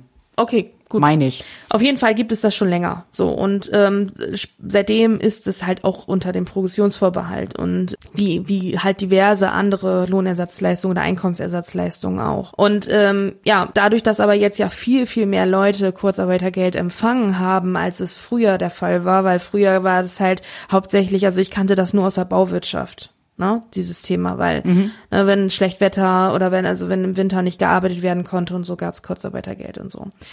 Also aber jetzt durch durch Corona haben ja viel mehr gab es ja, weil die die die Einstiegs ähm, also der Einstieg in Kurzarbeitergeld ja auch herabgesetzt wurde, sprich man die Voraussetzungen waren ja auch viel eher erfüllt und ähm, es gab einfach viel mehr Anspruchsberechtigte und dadurch hat haben viel mehr Leute Kurzarbeitergeld bekommen und ja, da ist natürlich jetzt so denn die Frage, ist das denn, äh, ist das gerechtfertigt, weil man das ja, das ist ja eine Maßnahme, die man macht aufgrund der Corona-Pandemie, Kurzarbeitergeld mhm. zu bezahlen, weil eben sie nicht beschäftigt werden können. Wenn dann auf der anderen Seite dadurch wieder eine Belastung entsteht, äh, die ja, die vielleicht seine Berechtigung hat oder auch nicht, ne? Das lässt sich, ist halt die Frage, muss man das denn nicht irgendwie mal zumindest zeitweise aussetzen? So, und das will die Linke. Ja. Die, das ist jetzt überwiesen worden an den Ausschuss, also es ist aber ja recht unwahrscheinlich, dass das ähm, tatsächlich ja, nee, zum Tragen wird, kommt. Aber ich fand es ein interessanter nein. Gedanke, ähm, dass die sich damit äh, beschäftigt haben, weil das auch, ja, es ist schon vielerorts ähm, äh, in dieser in dieser Steuerbubble so auf Kritik auch gestoßen. Es gibt auch es kommen hm. halt auch wirklich viele Leute dann auf einen zu und sagen, oh, ich muss jetzt ja eine Steuererklärung abgeben, habe ich noch nie gemacht, weil das sind dann Leute, die ähm, aufgrund normalerweise gar keine Erklärungspflicht haben, weil sie meinetwegen mhm. wirklich nur ähm, Einkünfte aus nicht selbstständiger Tätigkeit haben, äh, also aus nicht selbstständiger Arbeit haben und ähm, sonst überhaupt nichts anderes, weswegen sie eine Steuererklärung abgeben müssten. Und nur wegen dieses Kurzarbeitergeld müssen sie sich damit beschäftigen und sind völlig überfordert. Ähm, mhm. Ähm, also es ist schon auch Sachen, die mir auch im persönlichen Umfeld immer wieder ähm, zugetragen werden, tatsächlich. Deswegen ja, okay. würde ich das jetzt persönlich gar nicht so schlecht finden, aber das wird, wird sowieso nicht zum Tragen kommen, von daher, ja. Naja, nö, also jetzt nicht, aber ich meine, wir haben ja eben gerade über die Pendlerpauschale gesprochen. Wir hatten ja auch, ich glaube, in Folge drei oder so schon mal über die Pendlerpauschale gesprochen, nämlich über einen Antrag, der genau das forderte, was jetzt passiert ist. Ja. Glaube ich, finde ich. Äh, ja, nicht, ich meine, er war von der, nicht ganz, aber so grob, aber es ging auf jeden Fall darum, auch äh, diese Erhöhung der Pendlerpauschale oder beziehungsweise die ich weiß nicht mehr genau, ich kriege es nicht mehr ganz genau zusammen, aber ich glaube, das auf jeden Fall vorzuziehen, was eh schon geplant war und es dann auch zu erhöhen und dann noch andere Dinge zu ändern und so. Äh, es war auf jeden Fall ein Antrag der AfD. Ähm, der ist dann auch abgelehnt worden und jetzt ist es doch da. Also ne, man weiß immer nicht, was noch kommt. Das ist richtig. Ähm, der wäre aber auch nicht da. Diese Erhöhung wäre nicht da, wenn nicht die Energiekosten so stark gestiegen wären. Das ist richtig. Das sind ja immer gesagt, nur weiß, Reaktionen auf. Ähm, so und man muss jetzt einfach ja auch sagen, ähm, ich die die ähm, die Anspruchsvoraussetzungen zum Bezug von Kurzarbeitergeld, also die aktuellen äh, Anspruchsvoraussetzungen, das wird jetzt noch alles ist jetzt noch alles verlängert worden bis 30.06. meiner Meinung nach, glaube ich, ne? Haben wir glaube ich auch in der letzten oder ja, vorletzten ich glaube, Folge. ja. Und, ähm, und danach, also wenn sie es nicht wieder verlängern, aber irgendwann ist ja auch diese Corona-Pandemie-Auswirkung mal vorbei, in Anführungszeichen.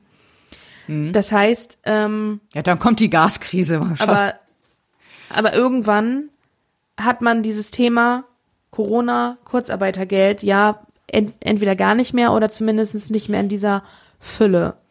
Und dann wird sich über dieses Thema sowieso keine Gedanken mehr gemacht, weil wenn das notwendig gewesen wahrscheinlich. wäre oder wenn das etwas gewesen wäre, was man in Betracht ziehen würde, zu sagen, ihr seid jetzt diesmal vom Progressionsvorbehalt ausgenommen, dann hätte das schon für die Veranlagungsjahrzeiträume 2020, 2021 äh, kommen müssen. Jetzt ist es schon fast zu spät. Ne? ja, wahrscheinlich. Deswegen glaube ich nicht, dass da irgendwas passiert. Nee, wahrscheinlich. So, aber nochmal eben zum letzten Punkt des vierten Corona-Steuerhilfegesetzes. Ähm, der ist nämlich auch eine wunderbare Überleitung zu unserem nächsten Punkt. Und zwar ist nämlich ähm, Sonderleistungen, die der Arbeitgeber aufgrund von landes- oder bundesrechtlichen Vorgaben zahlt zur Anerkennung von besonderer Leistung während der Corona-Pandemie im Bereich Krankenhäuser, Pflegeeinrichtungen an die Angestellten dort, äh, bis zu 3000 Euro steuer- und sozialversicherungsfrei. frei. Das ist jetzt auch von in dem Corona, vierten Corona-Steuerhilfegesetz mit drin. Also die, die Anhebung äh, dieser Steuerfreiheit auf 3000 Euro, beziehungsweise die Erschaffung der 3000 Euro. Ähm, was uns zum nächsten Punkt bringt. Aber dann lasse ich mal eben die Frau Präsidentin zu Wort kommen. Ja, Ich rufe auf den Tagesordnungspunkt 15. Erste Beratung des von den Fraktionen SPD, Bündnis 90 Die Grünen und FDP eingebrachten Gesetzentwurfs zur Zahlung eines Bonus für Pflegekräfte in Krankenhäusern und Pflegeeinrichtungen. Nämlich äh, wurde am äh, 7.4. auch in der ersten Beratung das Pflegebonusgesetz ähm, beraten. Und da geht es um Prämienzahlungen an Beschäftigte in Kranken- und Pflegeeinrichtungen in Höhe von insgesamt einer Milliarden einer Milliarde, also das ist der äh, das äh, Budget dafür. Und da spiele ich mal eben den Ball an dich ab. Was, wer soll diesen Bonus bekommen? Wer ist überhaupt anspruchsberechtigt? Weil das scheint ja ein Riesen, also es scheint nicht so trivial zu sein, wie man denkt. Äh, nein, es ist, ähm, es ist komplex, würde ich sagen.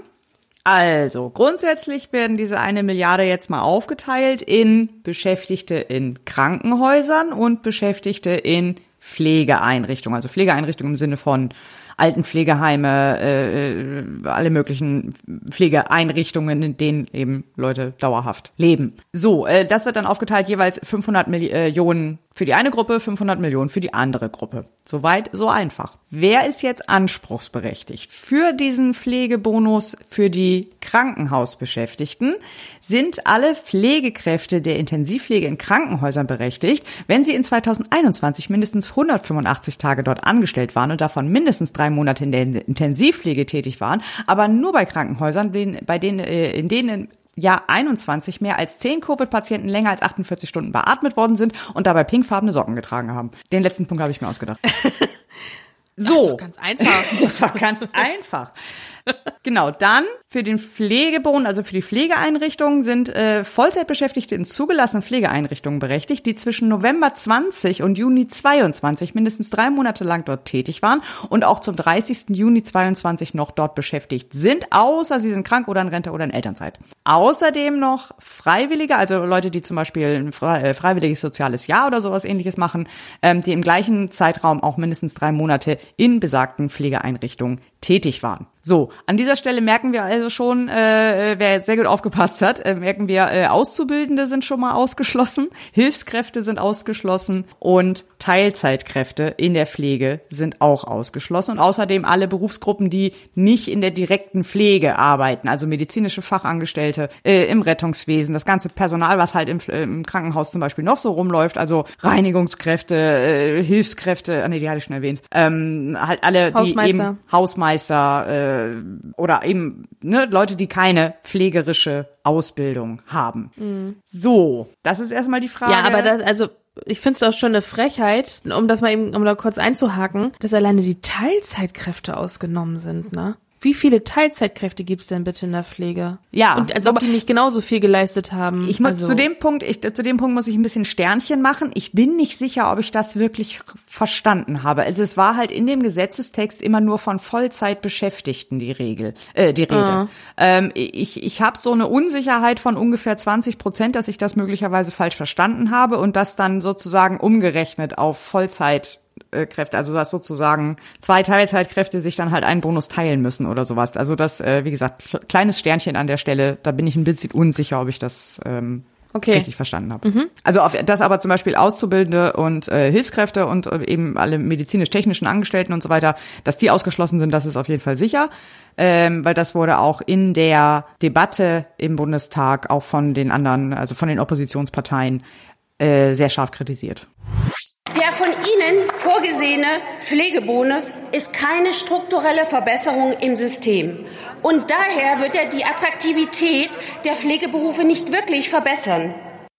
Der Pflegebonus sollte aber offenbar als Anerkennung der im Gesundheitsbereich tätigen Männer und Frauen während der Pandemie verstanden werden.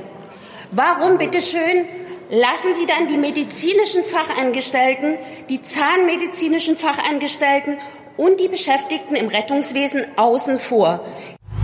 Ja, und ich meine, die auszuschließen finde ich auch nicht in Ordnung. Also ich meine, nur weil du da mit deiner mit deiner äh, Pflegeausbildung noch nicht ganz fertig bist, äh, sondern erst jetzt, so zum Beispiel, keine Ahnung, hast jetzt gerade deinen deinen Abschluss gemacht und warst aber in 21 noch nicht voll ausgebildet, hast aber trotzdem, du hast ja trotzdem da äh, ge- geschuftet irgendwie. Also warum? Ja, ja, finde ich auch. Also oder oder auch der der Rettungsdienst, also dass der Rettungswesen, das Rettungswesen auch ausgenommen ist. Ich meine, die hatten auch, äh, also Mhm.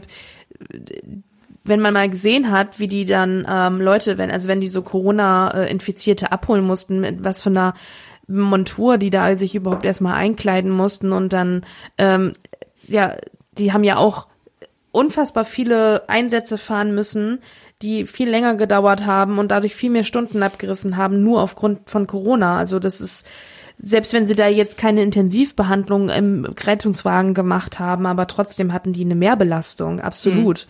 Also ich, das, das finde ich auch nicht, also, ach, nee.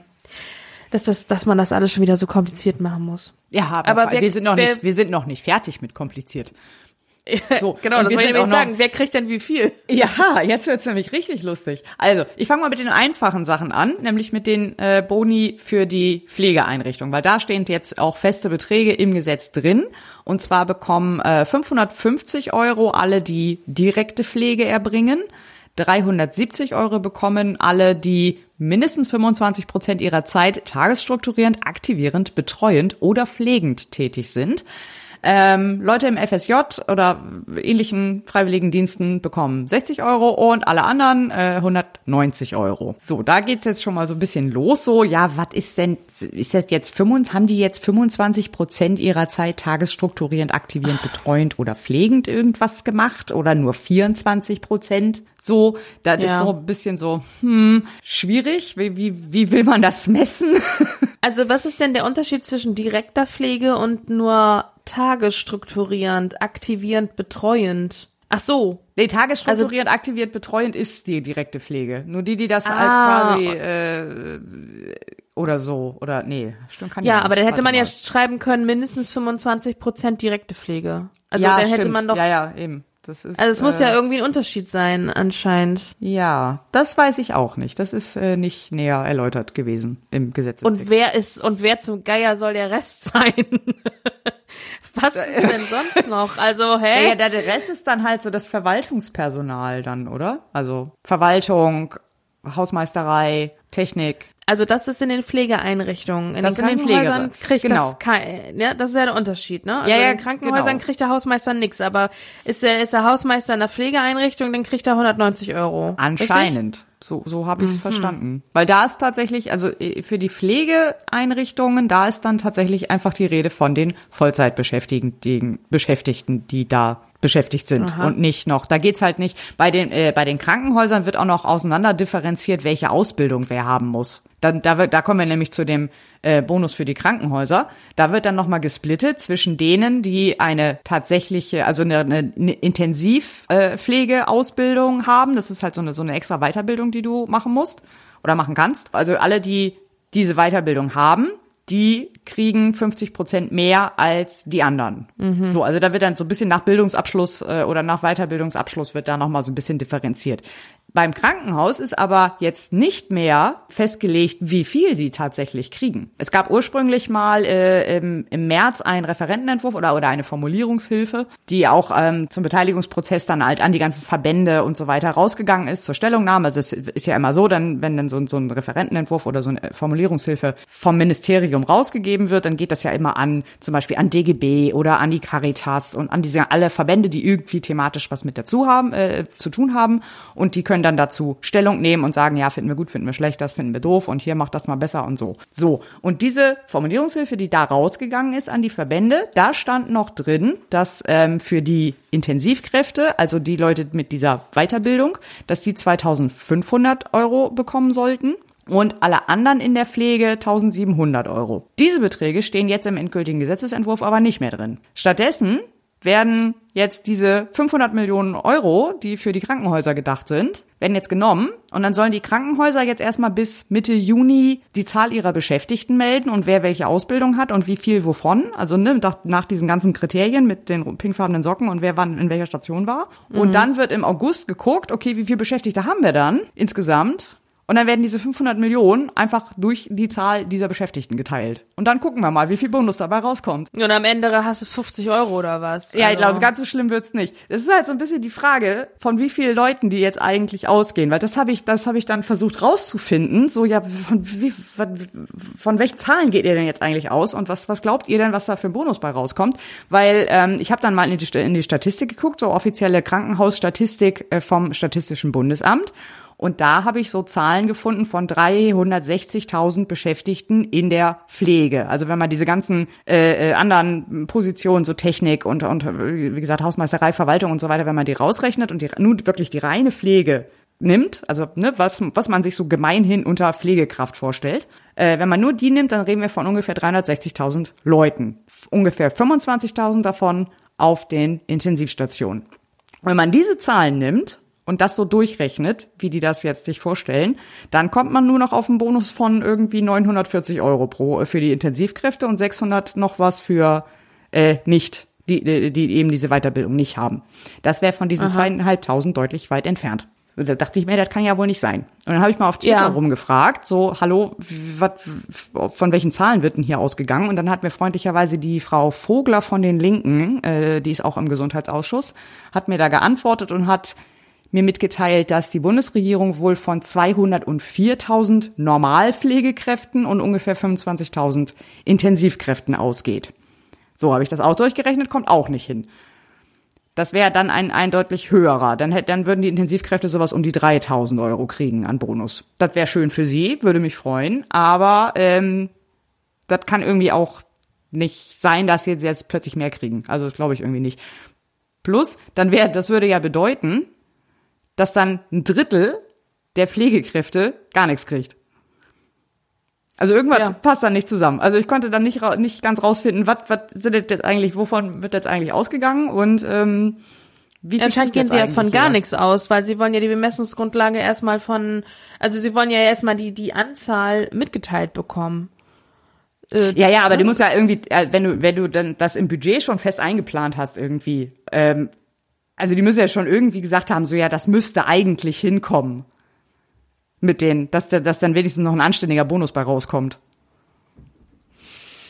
Nee, obwohl, nee, Hm, ja. vielleicht auch nicht. Also ich weiß nicht, ich kann mir, ich kann mir ehrlich nicht. gesagt gut vorstellen, dass sie einfach gesagt haben, ja, eine Milliarde können wir machen. Äh, ja, dann sagen wir mal 50-50. Und dann, äh, ja, wie viel Zahl kriegt denn jeder Einzelne? Ja, das weiß ich jetzt auch nicht. Und dann äh, erstmal doch erstmal gucken, wie viel sich melden. So. Ja, das, ich glaube, das wird noch lustig. Also das, äh, die Zahlen werden dann auch veröffentlicht im August. Ähm, das wird dann auf der Webseite der, ach Gott, wie hieß diese Kommission? Äh, irgend so ein Institut für, ach, ich, ich verlinke es in den Shownotes. Aber auf jeden Fall auf deren Seite, die veröffentlichen das dann im August, wenn diese Zahlen dann fertig sind. Und dann werden wir erfahren, wie viel Bonus die dann alle tatsächlich bekommen. Aber vorsichtshalber wurde natürlich jetzt auch die Steuerfreiheit schon mal auf 3000 Euro angehoben. Ne? Ja, also die 3000 Euro werden sie nie erreichen. Da, da bin ich mir ja. sehr sicher. Aber das impliziert ja, gerade wenn ich das eben auch alles so schön vorgelesen habe, beziehungsweise zusammengefasst habe und dann auch als letzten Punkt eben diese Steuerfreiheit, das impliziert ja, dass es da irgendwie in dieser Höhe etwas geben könnte. Na, weil sonst ja, bräuchte genau. ich so eine hohe Steuerfreiheit nicht. Das ja, tut ja. es denn aber ja gar nicht. Nein, nein, Zumindest in vielen Fällen nicht. Also jedenfalls nicht nur dieser Bonus. Also wenn dann, äh, man könnte natürlich sagen, ja natürlich steht es den Krankenhausbetreibern frei, ihren Mitarbeitenden äh, selber auch noch einen Bonus zu zahlen. Aber wir, das ist ja, das passiert Aber das ja ist dann auch nicht von dieser Steuerfreiheit, ähm, weil diese Steuerfreiheit greift nur bei Landes- und Bundesregierungen Ach, so. äh, an. Äh, Moment, was steht da? Aufgrund bundes- oder landesrechtlicher Regelungen an in bestimmten Einrichtungen, insbesondere Krankenhäuser, tätige Arbeitnehmer gewährte Sonderleistung. Okay, dann steht es, dann formuliere ich es anders, dann sagen wir, den Ländern steht es ja frei, auch noch einen Bonus zu zahlen. Aber auch da wissen ja. wir, dass das nicht passieren wird. Ja, also es ist halt, äh, ist mal wieder total, äh, also eine dermaßen heftige Anspruchsvoraussetzungsprüfung, die ja den Krankenhäusern auch noch obliegt. Ja. Das bedeutet, da müssen dann auch wieder äh, Kräfte mit beschäftigt werden, weil die ja auch alle so wenig zu tun haben, mhm. die erstmal gucken müssen, wer ist überhaupt anspruchsberechtigt, um das dann auch fristgerecht zu melden. Ne? Unglaublich. Ja, eben erstmal nach der Qualifikation halt, äh, wer ja. hat welche Ausbildung, wer hat welche Weiterbildung. Gut, das, das hat man im Zweifel noch äh, relativ einsichtig da, weil das muss man ja auch zu anderen Dingen für die für die ganze Planung und und Schichtplanung und so weiter muss das ja auch wissen. Also das sind glaube ich Informationen, die man dann irgendwie ha schon hat. Aber dieses, wer hat jetzt wie lange auf welcher Station gearbeitet? Alter, das kriegst ja. du doch nicht mehr zusammen. Der muss ja, ja so, also. Und selbst wenn das alles dokumentiert ist, das alles so, ähm, das ist ja auch trotzdem zeitaufwendig, das alles für also man dokumentiert, dokumentiert wird es wohl sein, aber das jetzt alles zusammenzurechnen, so, ja. das, weil das ist ja, gut, eben, ich, ich keine Ahnung, ich arbeite nicht im Krankenhaus, aber ich könnte mir vorstellen, dass man jetzt das nicht so ad hoc da hat, dass man sich das mal eben aus einer Excel-Liste rauszieht oder so. Ja, ich denke mir auch, also hätte man nicht einfach gesagt, okay, ihr kriegt jeder, und wenn es nur äh, meinetwegen 300 Euro gewesen wären, aber dafür transparent und dafür jeder. Alle, genau. Das ist auch so ein so. Ding. Also einer, einer, äh, der in der Pflege arbeitet, ich weiß nicht, ich, ich habe mir jetzt keine Berechtigung äh, geben lassen, dass ich den, Namen sagen darf. Deswegen sage ich jetzt einfach nur eine Person. Hatte mich dann auch noch mal äh, zu dem Thema auf Twitter angeschrieben, so ja, äh, also beim letzten Mal wäre es halt so gewesen, dass das am Ende mehr Unmut gestiftet hat als irgendwas sonst, weil eben nur ein paar Leute haben halt einen Bonus bekommen, andere nicht. Und äh, ne, die, die einen bekommen haben, die mochten das kaum sagen und äh, so, weil, weil sie ne, selber das nicht eingesehen haben, wieso ich jetzt einen Bonus, wieso kriege ich jetzt einen Bonus und meine Kollegin nicht und so, das ist halt einfach, es führt einfach zu Unmut äh, dann überall und äh, es ist einfach, es sieht halt auch keiner ein. Also es ist halt, mhm. es ist halt Verarschung, ist halt echt nicht geil. Also da hätte ich echt so Leute, dann macht er eben nicht zweieinhalbtausend, dann macht wie gesagt äh, nur tausend oder so und dann aber eben alle und dann ist das eben nicht eine Milliarde, sondern dann sind es halt drei oder so. Mhm. Und dann packen wir halt nur 97 Milliarden in das Bundeswehr-Sondervermögen. Ich werde jetzt einfach bis zum Ende der Legislaturperiode alles mit diesem Bundeswehr-Sondervermögen in Relation setzen. du ziehst immer das davon ab, was woanders gebraucht wird ja. und schmilzt und den immer ich, weiter ja, ab. Genau, und dann gucke ich mal, was am Ende noch überbleibt. und wenn das alle ist, dann gucke ich, äh, durchsuche ich den Haushalt nach äh, sinnlosen Subventionen. Ja, da wirst du wahrscheinlich schnell fündig. Das denke ich auch. Aber zum Haushalt kommen wir später. Äh, dann war das aber jetzt erstmal alles zum Thema Pflegebonusgesetz, richtig? Ja, wir werden sicherlich, denke ich mal, im August oder so nochmal drauf zurückkommen, wenn die tatsächliche ja. Höhe dann bekannt ist und mal schauen, wie das so, wie sich das dann so entwickelt hat. Okay. Dann kommen wir zum nächsten Thema. Ich rufe auf den Tagesordnungspunkt 13.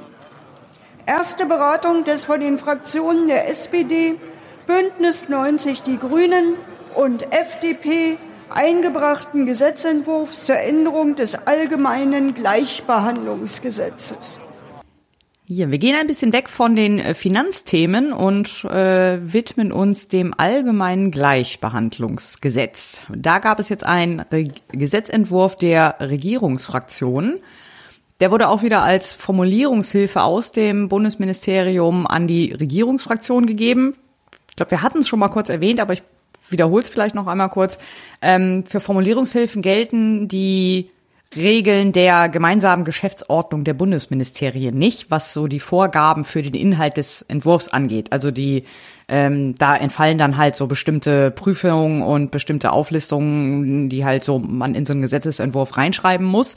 Und ähm, dadurch, dass sie das dann als Formulierungshilfe an die Fraktion geben, fällt dann die konkrete Ausgestaltung äh, an die Fraktion und ist dann deren Problem und nicht das Problem des Ministeriums. Also Formulierungshilfen sind so ein bisschen was wie der kurze Dienstweg, der so den Prozess ein bisschen beschleunigen soll, aber bei dem auch ein paar Dinge einfach nicht so genau genommen werden, ähm, sondern dann erst im parlamentarischen Verlauf nachgereicht werden, wenn man so will. Kann man mal machen, so für äh, äh also erstens Sachen, die halt schnell gehen müssen oder eben für Kleinigkeiten, die vielleicht, ähm, wo sich eh alle einig sind, mehr oder weniger, also zumindest in der, in der Regierungskoalition, ähm, und wo es keine, keine großen Unstimmigkeiten gibt. Und in dieser Form ist halt jetzt dieser Gesetzesentwurf auch wieder an die Fraktionen gegangen.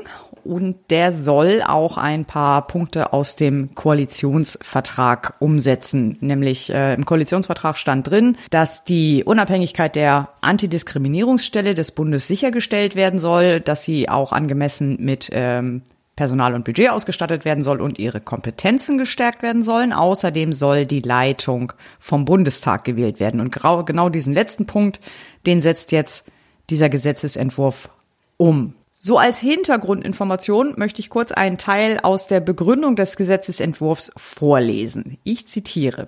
Das Amt der Leitung der Antidiskriminierungsstelle des Bundes ist gemäß Paragraph so und so als öffentlich-rechtliches Amtsverhältnis ausgestaltet. Das auf Paragraph so und so geschützte Besetzungsverfahren für dieses Amt, bei dem die Bundesministerin oder der Bundesminister für Familie und so weiter auf Vorschlag der Bundesregierung eine Person zur Leitung ernennt, sah sich in der Vergangenheit mehrfach Konkurrentenklagen ausgesetzt. Deshalb konnte das Amt seit 2018 nicht mehr besetzt werden. So, also es gibt also dieses Amt der Leitungsstelle dieser Antidiskriminierungsstelle und das ist seit 2018 2018 vakant aufgrund diverser Klagen gegen das Besetzungsverfahren. Das, ich musste sehr schmunzeln irgendwie, als ich diesen Absatz gelesen habe, weil, weißt du, es gibt Menschen, die glauben, dass diese Bundesregierung Teil einer globalen Verschwörung war, die sich Corona ausgedacht hat. Die sind nicht mal in der Lage, so eine Leitungsstelle zu besetzen, Leute. Versuche nie etwas mit Verschwörung zu erklären, was du auch mit Inkompetenz erklären kannst. ist immer die bessere Erklärung. Ja. So, aber das ist, soll jetzt gar nicht das Thema sein. Jedenfalls soll diesem Missstand, soll jetzt Abhilfe geschaffen werden, ähm, dadurch, dass eben nicht mehr dieses bisherige Besetzungsverfahren für diese Leitungsstelle greifen soll, sondern die Leitung der Antidiskriminierungsstelle dann vom Bundestag gewählt werden soll. Also wird dann vorgeschlagen. Also es gibt einen, irgendwie einen Vorschlag, ich glaube, von den Fraktionen, wenn ich das richtig verstanden habe. Und ähm, es wird dann halt durch den Bundestag gewählt. Das ist so ähnlich wie beim Bundesdatenschutzbeauftragten, bei dem ist es genauso. Das äh, greift dann auch quasi direkt in dieses Kompetenzstärkungsdings mit rein, weil dann diese Leitungsstelle im Grunde den anderen Bundesbeauftragten, ebenso Leuten wie dem Bundesdatenschutzbeauftragten oder der äh, Bundesbeauftragten für, ach Gott, Migration zum Beispiel, ähm, ja gleichgestellt wird. Also ne, es wird so ein bisschen angehoben in der in der äh, in der Wahrnehmung und in dieser ja ich weiß nicht in der Präsenz dieses Amtes sozusagen. Ähm, die neue Amtszeit soll dann fünf Jahre sein. Es ist eine einmalige Wiederwahl möglich und zusätzlich werden auch noch die Beteiligungspflichten der, dieser Leitungsfunktion ausgeweitet. Das heißt, der, der oder die Beauftragte muss dann bei Vorhaben der Bundesregierung frühzeitig beteiligt werden, kann dann eben auch äh, seinen oder ihren Senf dazugeben und wird dann damit auch eben mit den anderen Beauftragten gleichgestellt. So, dadurch, dass ähm, dieses Amt mehr Verantwortung bekommt, werden auch noch zwei neue Stellen dazu genehmigt. Das äh, ergibt dann auch noch Mehrkosten von 230.000 Euro. Damit greift es auch so ein bisschen in dieses angemessen mit Personal und Budget ausstatten. Also die Bundesregierung kann jetzt sagen zu allen Punkten dieses äh, Koalitionsvertrags, sagt es so, haben wir gemacht. ja. So, check. ja. Ja, das sind so die Inhalte des Gesetzes. Grundsätzlich aber eigentlich äh, finde ich das ganz okay, denke ich. Allein schon die, die Kompetenzausweitung, dass es eben tatsächlich mit den anderen Beauftragten gleichgestellt wird wertet das ja, Amt deutlich auf. Also ob das jetzt tatsächliche äh, Einflussmöglichkeiten dann erweitert, ist nochmal ein anderes Thema. Also es stand jetzt nichts irgendwie mit irgendwelchen großen Pflichten äh, oder oder äh, größeren Ausweitungen von, dass sie irgendwie von von von Rechten mit drin oder sowas. Aber alleine finde ich diese Aufwertung macht dann auch schon viel aus. Ähm, führt dann zum Beispiel dazu, dass eben Schreiben aus dem Amt dann weiter oben in der Postmappe landen Das hilft ja auch schon. Ja, und alleine, dass es jetzt überhaupt mal wieder besetzt wird. Ist Äh, ja, das könnte auch helfen. Ja, das ist korrekt. Ja, genau. Und dann auch erstmal besetzt bleibt. Ja, also ich denke, dass das ähm, sehr gut tut, wenn wir so jemanden haben. Ja. Der Rest aus dem Koalitionsvertrag, äh, der jetzt äh, ist damit noch nicht umgesetzt. Das wurde auch dann von der Opposition scharf kritisiert. Oder naja, scharf nicht, aber es wurde halt kritisiert so wie Opposition das halt tut. Deswegen soll es auch verstanden werden als sozusagen als erster Aufschlag. Also das ist jetzt noch nicht die große Reform des allgemeinen äh, Gleichbehandlungsgesetzes, die noch kommen soll, auch laut Koalitionsvertrag. Aber es ist jetzt sozusagen der erste, die ersten zwei Sätze haben wir jetzt umgesetzt. Das ist, glaube ich, so die Haltung. So, was wollt ihr denn? Wir haben doch angefangen. Ja, genau. Aber ja, ich meine, mein Gott, es ist halt so, man muss, irgendwo fängt man halt an und äh, das, man kann nicht alles auf Mal machen. Das, Nee, ist ähm, richtig. Ist ja auch ich bin auch immer dafür, den Kleinkram dann auch schnell wegzuarbeiten und sich dann mit den großen Sachen zu beschäftigen. Mache ich auch immer Ja. so. Ja, das ist jetzt ähm, auch erstmal in den Ausschuss überwiesen worden, wird dann in der nächsten Woche, also in der nächsten Sitzungswoche, geht das dann in die zweite und dritte Beratung und soll dann auch schnellstmöglich in Kraft treten. Gut, dann äh, würde ich sagen, kommen wir schon zum nächsten Thema. Ja, dann wollen wir noch mal über die Wahlrechtsreform sprechen. Darüber hatten wir schon mal gesprochen in der Folge 6. Da hat sich jetzt wieder was getan. Und noch mal eben zum Ablauf. Also am 16.03.22 wurde die Kommission eingesetzt, insgesamt aus 26 Leuten. Diese hatte jetzt, diese Kommission hatte jetzt am 7.04. ihre konstituierende Sitzung. Und da haben sie sich einen Zeitplan gesteckt ähm, oder einen sehr straffen Zeitplan gesteckt, äh, wann welche Sitzungen ähm, bis zur Sommerpause abgehalten werden sollen und mit welchen Themen. Die erste wird jetzt am 28.04. sein und zwar wird es da um die Senkung des Wahlalters gehen. Das ist der erste Punkt, den sie abhandeln wollen. Dann 12.05. paritätische Repräsentation der Geschlechter. Äh, Und die nächsten drei, 19.05., 2.06., 23.06. gehen dann um die Verkleinerung des Bundestages. Und einen ersten Zwischenbericht gibt es dann im August. Also Wir haben die Termine auch nochmal alle in die Shownotes gepackt, dann könnt ihr es nochmal nachlesen. Ja, also ähm, die haben ihre Arbeit aufgenommen. Sie sind, sie haben einen recht ähm, guten Zeitplan und äh, sind sind dabei sozusagen. Es tut sich was. Also man kann jetzt äh, sich darauf mal ähm, freuen, was denn im August dann als Zwischenbericht vorgelegt wird. Also ich m, werde das auf jeden Fall beobachten oder wir werden es auf jeden Fall beobachten, weil das natürlich auch etwas ist, was immer schon Thema gewesen ist. Also wie lange wird über das Thema Wahlrecht schon gesprochen? Nicht erst seit dieser Legislaturperiode, sondern auch schon der davor und in der davor auch schon. Also es ist ähm, Ja. immer wieder ein Dauerbrenner und jetzt hat man das Gefühl, das wird tatsächlich auch mal angegangen. Also jedenfalls gab es diese Form von wirklich Kommissionsarbeit. Es gab ja schon eine Kommission in der vorherigen Legislaturperiode, die konnte aber, glaube ich, nur zweimal tagen oder so. und Mhm. ja, ja. Äh, jetzt ist es ja, also jetzt haben sie zumindest wirklich einen guten Zeitplan erstmal aufgemacht. Ob sie jetzt davon dann alles einhalten, ist dann auch wieder eine andere Frage. Aber ich denke mal, dass das, dass da erstmal nichts gegenspricht und ähm, man hat jetzt schon das Gefühl, dass da auch mal ein bisschen Bewegung reinkommt. Das hatte ich vorher nie. Das ist richtig. Also sie haben, glaube ich, jetzt allein schon dadurch, dass sie jetzt einen Zeitplan haben, haben sie schon mehr als die Kommission vorher. Ja. Weil ich glaube, die haben einfach, die hatten eine konstituierende Sitzung, da haben sie dann festgestellt, ach, die Legislaturperiode ist ja eh schon fast zu Ende. Das lohnt ja. Ja. eigentlich gar nicht mehr. Und dann hatten sie irgendwie noch eine Sitzung, da ist dann aber auch nichts passiert, weil lohnt ja eh nicht mehr. Denn vielleicht nochmal zur Erläuterung, ähm, mit dem Ende der Legislaturperiode sind dann auch alle Kommissionen, die dann der alte Bundestag eingesetzt hat, auch aufgelöst. Also das ist dieses Diskontinuitätsprinzip. Also alles, was der Bundestag in einer Legislatur beschlossen hat, so an internen Sachen, die, die, die würden dann auslaufen und müssten im Prinzip vom neuen Bundestag dann nochmal neu eingesetzt werden. Das geht nicht automatisch rüber in die nächste Legislatur. Ja, zumal das ja auch Abgeordnete sind. Äh, ja, genau, da davon mal ganz ab, das ist klar. Aber auch so grundsätzlich, allein die Existenz dieser Kommission Ja. war dann eben auch beendet. Einfach, äh, ja, da die letzte Kommission halt irgendwie, äh, ich glaube, ein Dreivierteljahr oder ein halbes Jahr vor den Bundestagswahlen eingesetzt wurde, äh, konnte da halt auch nie wirklich was rauskommen. Insofern sind wir jetzt schon einen Schritt weiter. Also Ich bin auch einigermaßen äh, optimistisch, dass es zumindest diesen Zwischenbericht geben wird. Es wird sicherlich auch einen Abschlussbericht geben, weil jetzt haben sie ja auch einfach eine ganze Weile Zeit. Und dann ist halt die Frage, ob dann auch tatsächlich eine substanzielle Änderung des Wahlrechts dabei rausfällt. Aber ich denke, also so ein paar Punkte werden auf jeden Fall gemacht. Also Senkung des Wahlalters, denke ich, wird kommen. Also das machen jetzt auch die meisten Länder, haben das jetzt schon umgesetzt, dass sie das Wahlalter auf 16 ges äh, gesenkt haben. Ähm, und ich denke, das wird auf jeden Fall kommen.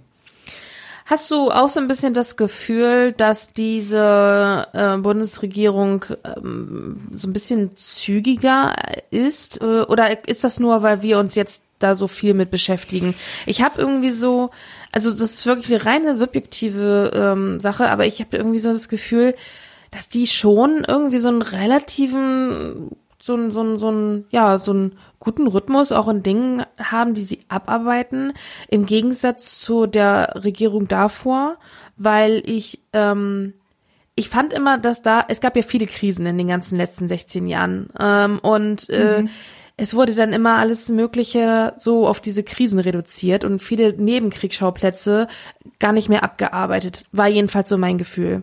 Und ähm, jetzt habe ich so das, das Gefühl, dass es doch schon also eine hohe Frequenz an an Dingen hat, die auch aus dem Koalitionsvertrag abgearbeitet werden, ohne das jetzt überprüft zu haben, aber jetzt so rein vom Gefühl her, wie siehst du das?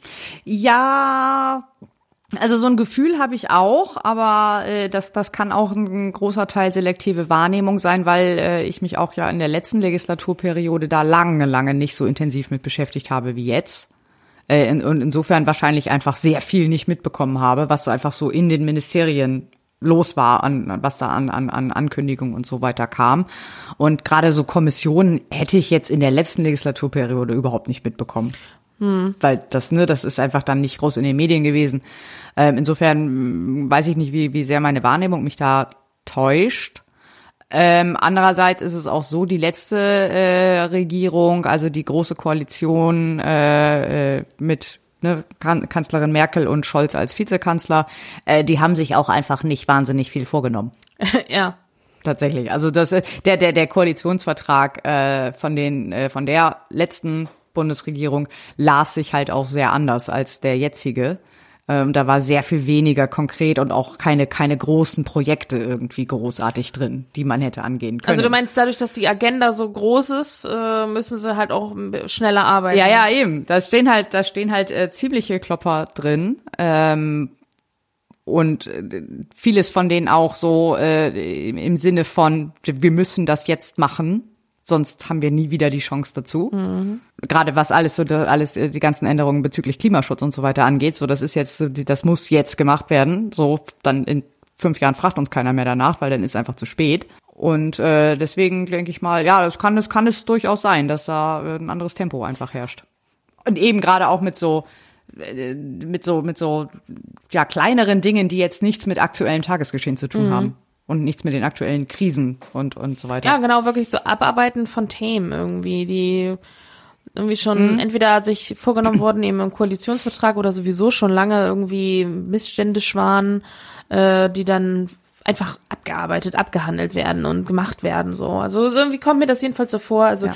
ich begrüße das jedenfalls. Ähm, ich habe ein ein also ich ja. habe dieses positive Gefühl würde ich gerne beibehalten. Das würde mich freuen, wenn das so von mit diesem mit dieser äh, mit diesem Rhythmus weitergeht, dass das immer äh, ja, dass wir quasi jedes Mal, wenn wir uns äh, zusammenfinden zum Podcast, über so viele Themen sprechen könnten, äh, dass wir die gar nicht zusammen. Das ist ja jetzt momentan ist das ja so. Es sind so viele Themen immer wieder ähm, und wir äh, selektieren das ja sehr stark aus, um, um wirklich nur die Themen zu nehmen, die die uns persönlich interessieren und auch eventuell ähm, die Mehrheit interessiert und ähm, die vor allem auch eine Auswirkung haben. Also wo tatsächlich ein Gesetz geändert wird und halt nicht nur äh, äh eine offene Debatte über irgendwas ist, wo dann aber am Ende nichts bei rauskommt.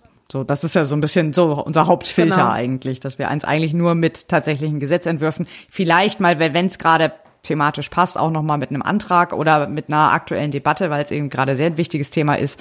Äh, aber ansonsten so mit, mit den ganzen Anträgen und auch mit den ganzen kleinen Anfragen und so weiter, die kommen, äh, beschäftigen wir uns ja eigentlich gar nicht so wirklich. Also das ist ja, muss man das. das genau, aber auch trotzdem nicht. auch von diesen ganzen, also auch von den Gesetzen, also da ist ja, das ist ja schon also eine recht hohe Fülle. Also ich, ich empfinde das jedenfalls so. Ähm, von daher, ja, kann ich ja. das, ich, ich, ich empfinde es als positiv, sagen wir es mal so. Ähm, apropos hohe Frequenz bei Gesetzen. Ähm, du möchtest auf die Ostereier genau, kommen, gell? Richtig. Aber wir haben schon, wir haben schon wieder ein Osterei gefunden. Das es ist das dritte. Ich hab, das, das war ja, dann musste ich ja natürlich erstmal wieder recherchieren, ne? Ähm, und ich habe dann wirklich alle Beschlussempfehlungen, die bisher in dieser Legislatur, sie ist ja zum Glück noch nicht so lang, ähm, habe mir wirklich alle Beschlussempfehlungen nochmal angeguckt und reingeguckt, ob da noch was anderes mit dabei stand. Ich habe noch einen gefunden, da hatten wir ganz kurz angesprochen, ich glaube in der zweiten oder äh, auch dritten Folge, wirklich auch nur unter ferner liefen. Nämlich war das äh, im Gesetz zum Vorschlag für eine Verordnung des Rates zur Änderung der Verordnung Nummer so und so zur Errichtung einer Agentur der Europäischen Union für Grundrechte. Das ist halt auch so ein Titel, wo du halt nach der Hälfte auch direkt schon abgeschaltet hast. Absolut. So, da guckst du einfach nicht rein. So, äh, was? Nein, keine Ahnung, ist mir egal, lass mich in Ruhe. So, da stand nämlich auch noch ein anderes Gesetz mit drin, dann in der Beschlussempfehlung, die aus dem Ausschuss kam, nämlich eine Änderung äh, des Gesetzes zur Inbetriebnahme der elektronischen Urkundensammlung. Da geht's halt um so Notare und elektronische Urkunden und so weiter und so fort.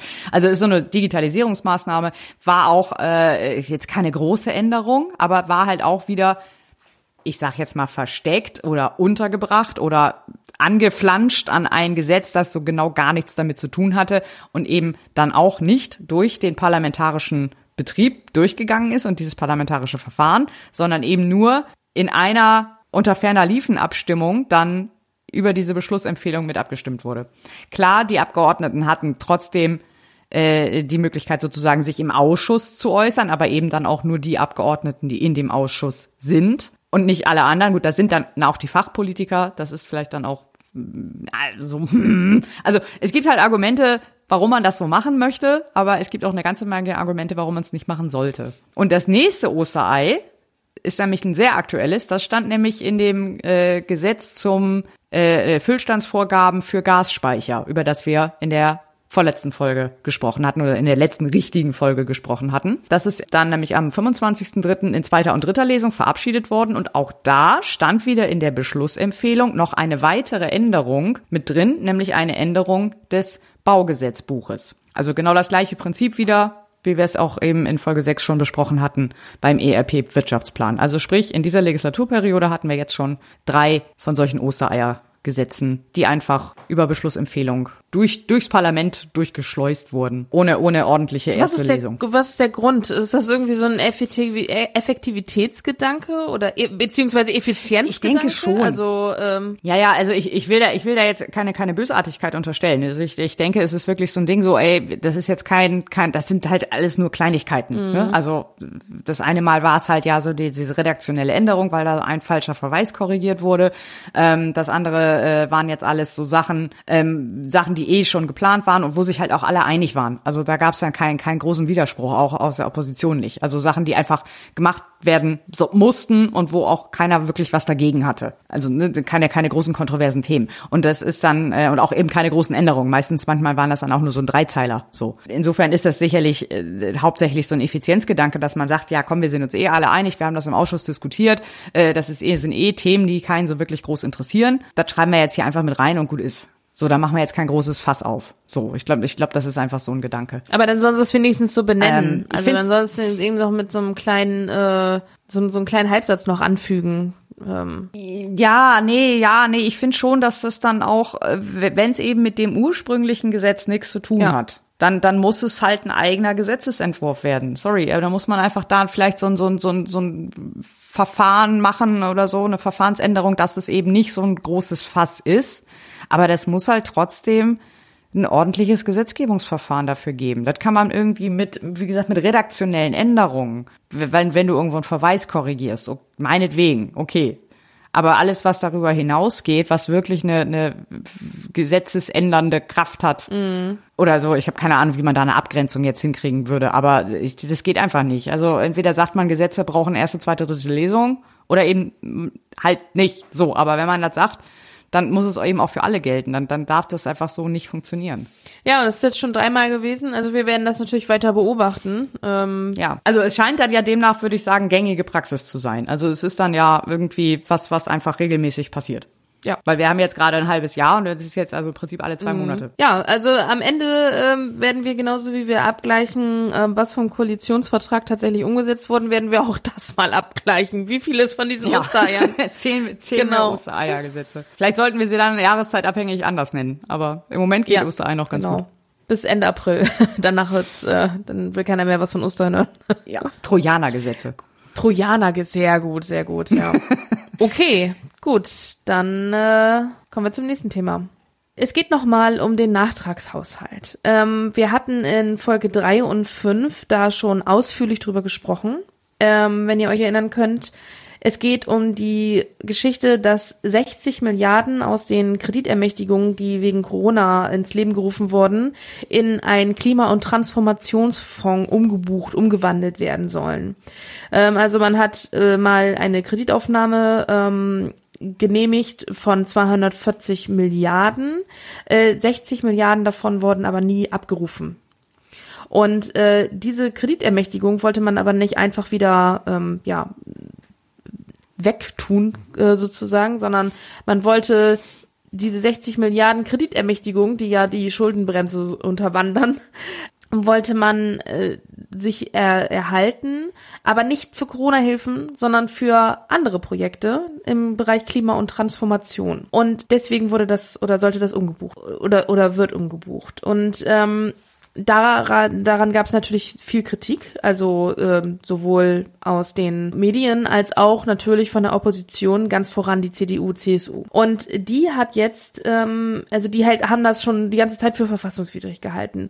Und dem, dem verleihen sie jetzt noch damit Ausdruck, dass sie jetzt ähm, ein beim beim Bundesverfassungsgericht eine abstrakte Normenkontrollklage eingereicht haben. Und äh, sie möchten dadurch eine schnellstmögliche vorläufige Anordnung erwirken, äh, damit das Geld bis zum Urteil, bis zum endgültigen Verfassungsurteil ähm, nicht ausgegeben werden kann. Also das sp sprich, so, so, ein, so ein Prozess vor einem äh, vom Bundesverfassungsgericht kann Jahre dauern. Und so will man natürlich nicht warten, weil bis dahin ist das Geld ausgegeben und dafür verwendet, wofür der Nachtragshaushalt es vorsieht. Also will man damit will man erwirken, dass es eine vorläufige vorläufige Anordnung gibt, dass das Geld eingefroren wird so lange. Sprich, dann würde hm. man dieses Geld nicht ausgeben können. Könnte, wäre das also hinfällig, dass das auch umgebucht wurde auf Klima und Transformation, dann, dann, dann kann man es einfach nicht verwenden. Beziehungsweise die Kreditermächtigung ist es ja, es ist ja kein tatsächlich vorhandenes Geld, sondern es ist der Kreditermächtigung. Aber man kann eben daraus nichts mehr machen dann.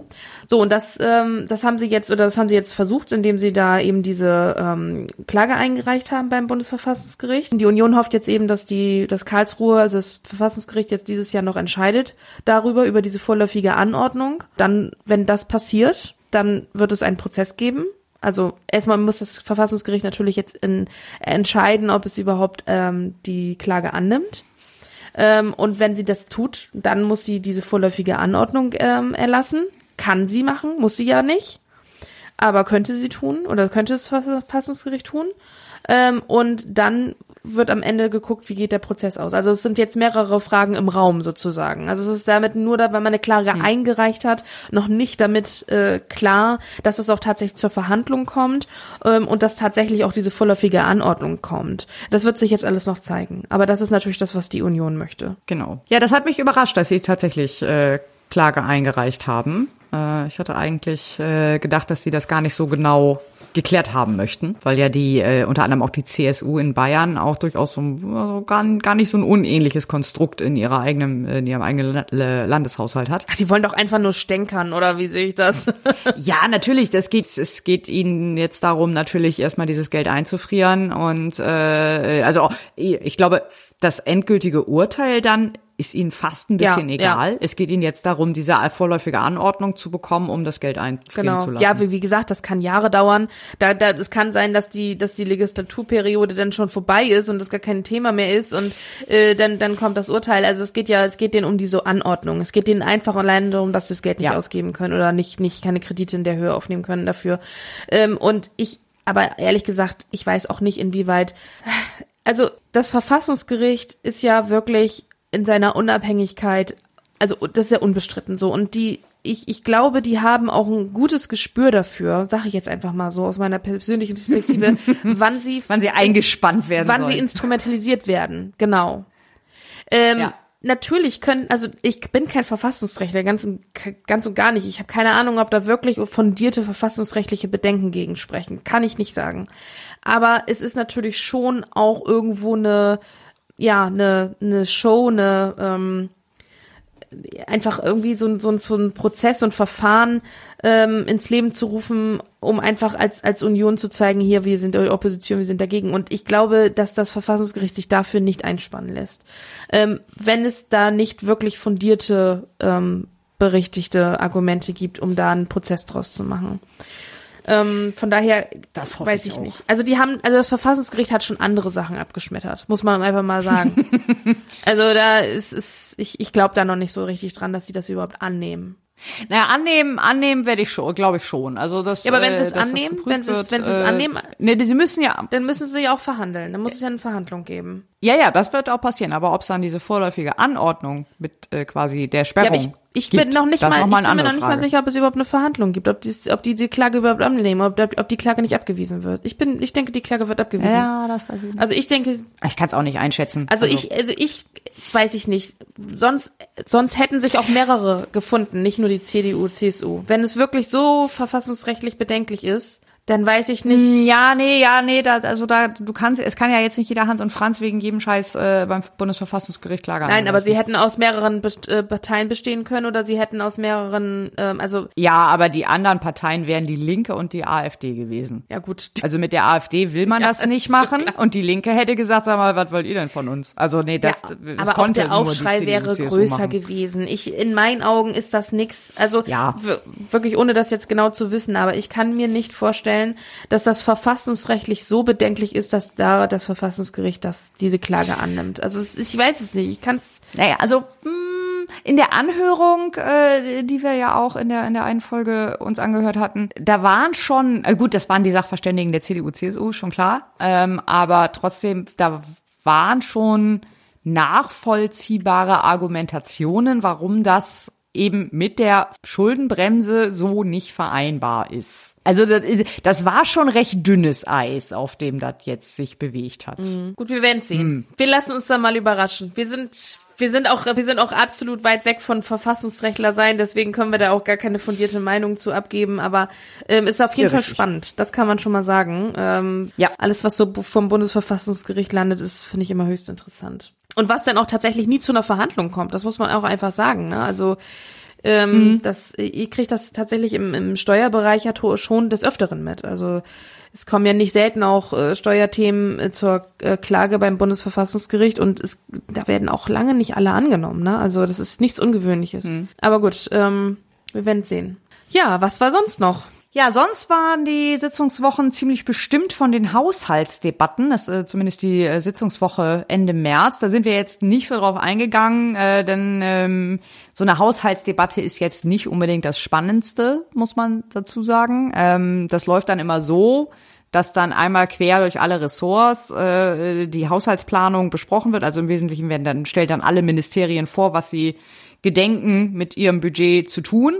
Und das funktioniert dann so ähnlich wie das, was wir im Januar schon hatten, wo nämlich auch einmal äh, es vereinbarte Debatten zu allen Ministerien gab und alle Minister, Ministerinnen einmal sozusagen ihre die Planung ihrer ihr- ihrer Vorhaben vorgestellt haben. Und da haben wir uns gedacht, ah, das müssen wir jetzt nicht drei Monate später schon wieder machen. Deswegen haben wir da sind wir da jetzt nicht weiter drauf eingegangen. Es war jetzt auch nicht wirklich was Überraschendes dabei. Also jetzt in den Nacht den, natürlich wurde jetzt sehr viel mehr Bezug genommen auf alles, was äh, mit der mit äh, mit der Ukraine vor sich geht, auf die ganzen Auswirkungen, ähm, die der Angriffskrieg jetzt hat. Aber also inhaltlich hat sich jetzt nicht wirklich was geändert. Insofern war da nicht viel Interessantes äh, oder Überraschendes dabei. Der Bundeshaushalt wird jetzt demnächst äh, in der nächsten Sitzungswoche dann auch endgültig beschlossen. Im Moment wird er noch in den Ausschüssen diskutiert und sobald er beschlossen und in Kraft ist, wird er auch auf bundeshaushalt.de hoffentlich zeitnah auswertbar, also sprich in zum Beispiel als Excel-Datei oder als äh, CSV in anderen Formaten, ähm, wird er dann veröffentlicht und dann können wir auch noch mal genauer reingucken, wo jetzt eigentlich wie viel Geld gelandet ist. So in dem, äh, das in dem PDF auszuwerten war, war auch ganz schön umständlich. Ja, dann äh, gibt es noch Neues vom Wahlprüfungsausschuss. Ähm, dieser hat ähm, insgesamt 2115 Einsprüche ähm, bekommen und äh, 238 davon sind jetzt ähm, bearbeitet worden. Die wurden aber alle zurückgewiesen. Ähm, größtenteils eben aus formalen Gründen, ähm, ja, keine Ahnung, der, der Weg nicht eingehalten, also sprich per E-Mail eingereicht oder irgendwelche anderen Lappalien.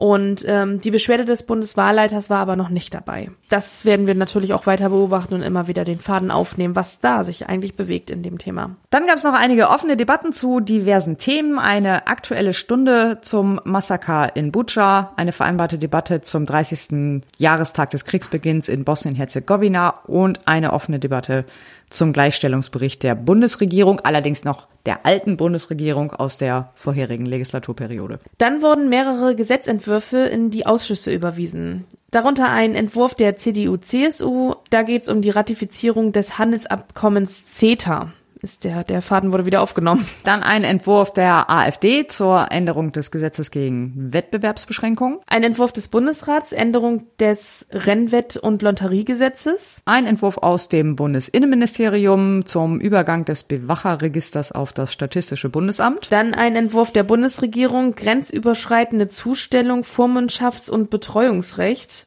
Äh, das ist auch wieder so ein Sammelgesetz äh, zu völlig voneinander unabhängigen Themen. Ähm, also warum nicht das auch wieder in zwei verschiedene Entwürfe? Das gleiche Thema, was wir vorhin beim Osterei hatten. Ja, aber da ist es wenigstens von vornherein schon so. Ja. Also, immerhin. Und es wird nochmal gehen um einen weiteren Bundeswehreinsatz, der verlängert werden muss, nämlich der Einsatz EUNAV vor Med Irini. Da vielleicht kurz ein paar Eckdaten dazu. Das ist eine UN-Mission zur Durchsetzung des Waffenembargos gegen Libyen, also findet äh, vor allem im Mittelmeerraum statt. Geht aber auch um die Verhinderung von Schleuseraktivitäten. Dieser Einsatz läuft seit Mai 2020, geht also jetzt ins dritte Jahr oder soll ins dritte Jahr gehen. Laut Mandat sind bis zu 300 Einsatzkräfte genehmigt. Aktuell sind es aber nur so 20. Also das wird von der Bundeswehr ein Aufklärungsflugzeug gestellt. Und auch dieser Einsatz soll jetzt zum ähm, 30.04., wenn ich mich recht erinnere, äh, verlängert werden. Ja, und die meisten äh, Gesetze davon werden dann in der nächsten Sitzungswoche wohl abgestimmt. Genau, und damit kommen wir zum Ausblick auf die nächste Sitzungswoche. Die findet statt ab dem 27. April und dann wieder zwei Sitzungswochen nacheinander ab dem 9. Mai. Das heißt, für die nächste Folge äh, haben wir ganze drei Sitzungswochen vor der Brust. Das wird lustig. Äh, dafür stehen auch schon ein paar Sachen fest. Und zwar wird es äh, Debatten geben. Äh, zum einen, oder eine Debatte wird es auf jeden Fall geben zum Jahresbericht der Wehrbeauftragten. Dann gehen einige neue Gesetzentwürfe in die erste Beratung, und zwar zum Sondervermögen der Bundeswehr, die äh, wir schon mehrfach erwähnt haben, zum Sofortzuschlag für Kinder und eine Einmalzahlung für Grundsicherungsempfänger EmpfängerInnen und Sofortprogramm für Unternehmen und Beschäftigte. Dann wird es diverse Abstimmungen geben, also zu allem, was wir eben besprochen haben ähm, oder heute besprochen haben. Und dann das Thema IEG-Umlage. Ähm, darüber hatten wir auch schon mal äh, in einer vorherigen Folge gesprochen. Was außerdem wahrscheinlich noch kommen wird, äh, ist das Osterpaket Klimaschutz aus dem Wirtschaftsministerium. Das sind, ähm, ich glaube, mindestens drei, möglicherweise vier Gesetzentwürfe die da äh, in der Vorbereitung sind und die Gesetzentwürfe zum Mindestlohn und das Moratorium äh, oder der, die, äh, das Sanktionsmoratorium für die Hartz-IV-Sanktionen müsste jetzt eigentlich auch mal kommen im Mai, damit es eben noch vor der Sommerpause verabschiedet werden kann. Ja, ich glaube, Mindestlohn sollte ja eigentlich auch irgendwie, irgendwas vom 1. Oktober habe ich irgendwie mal so. Ja, ja, eben. Genau, genau. Also das muss langsam Zum mal. Zum 1. Oktober soll das starten.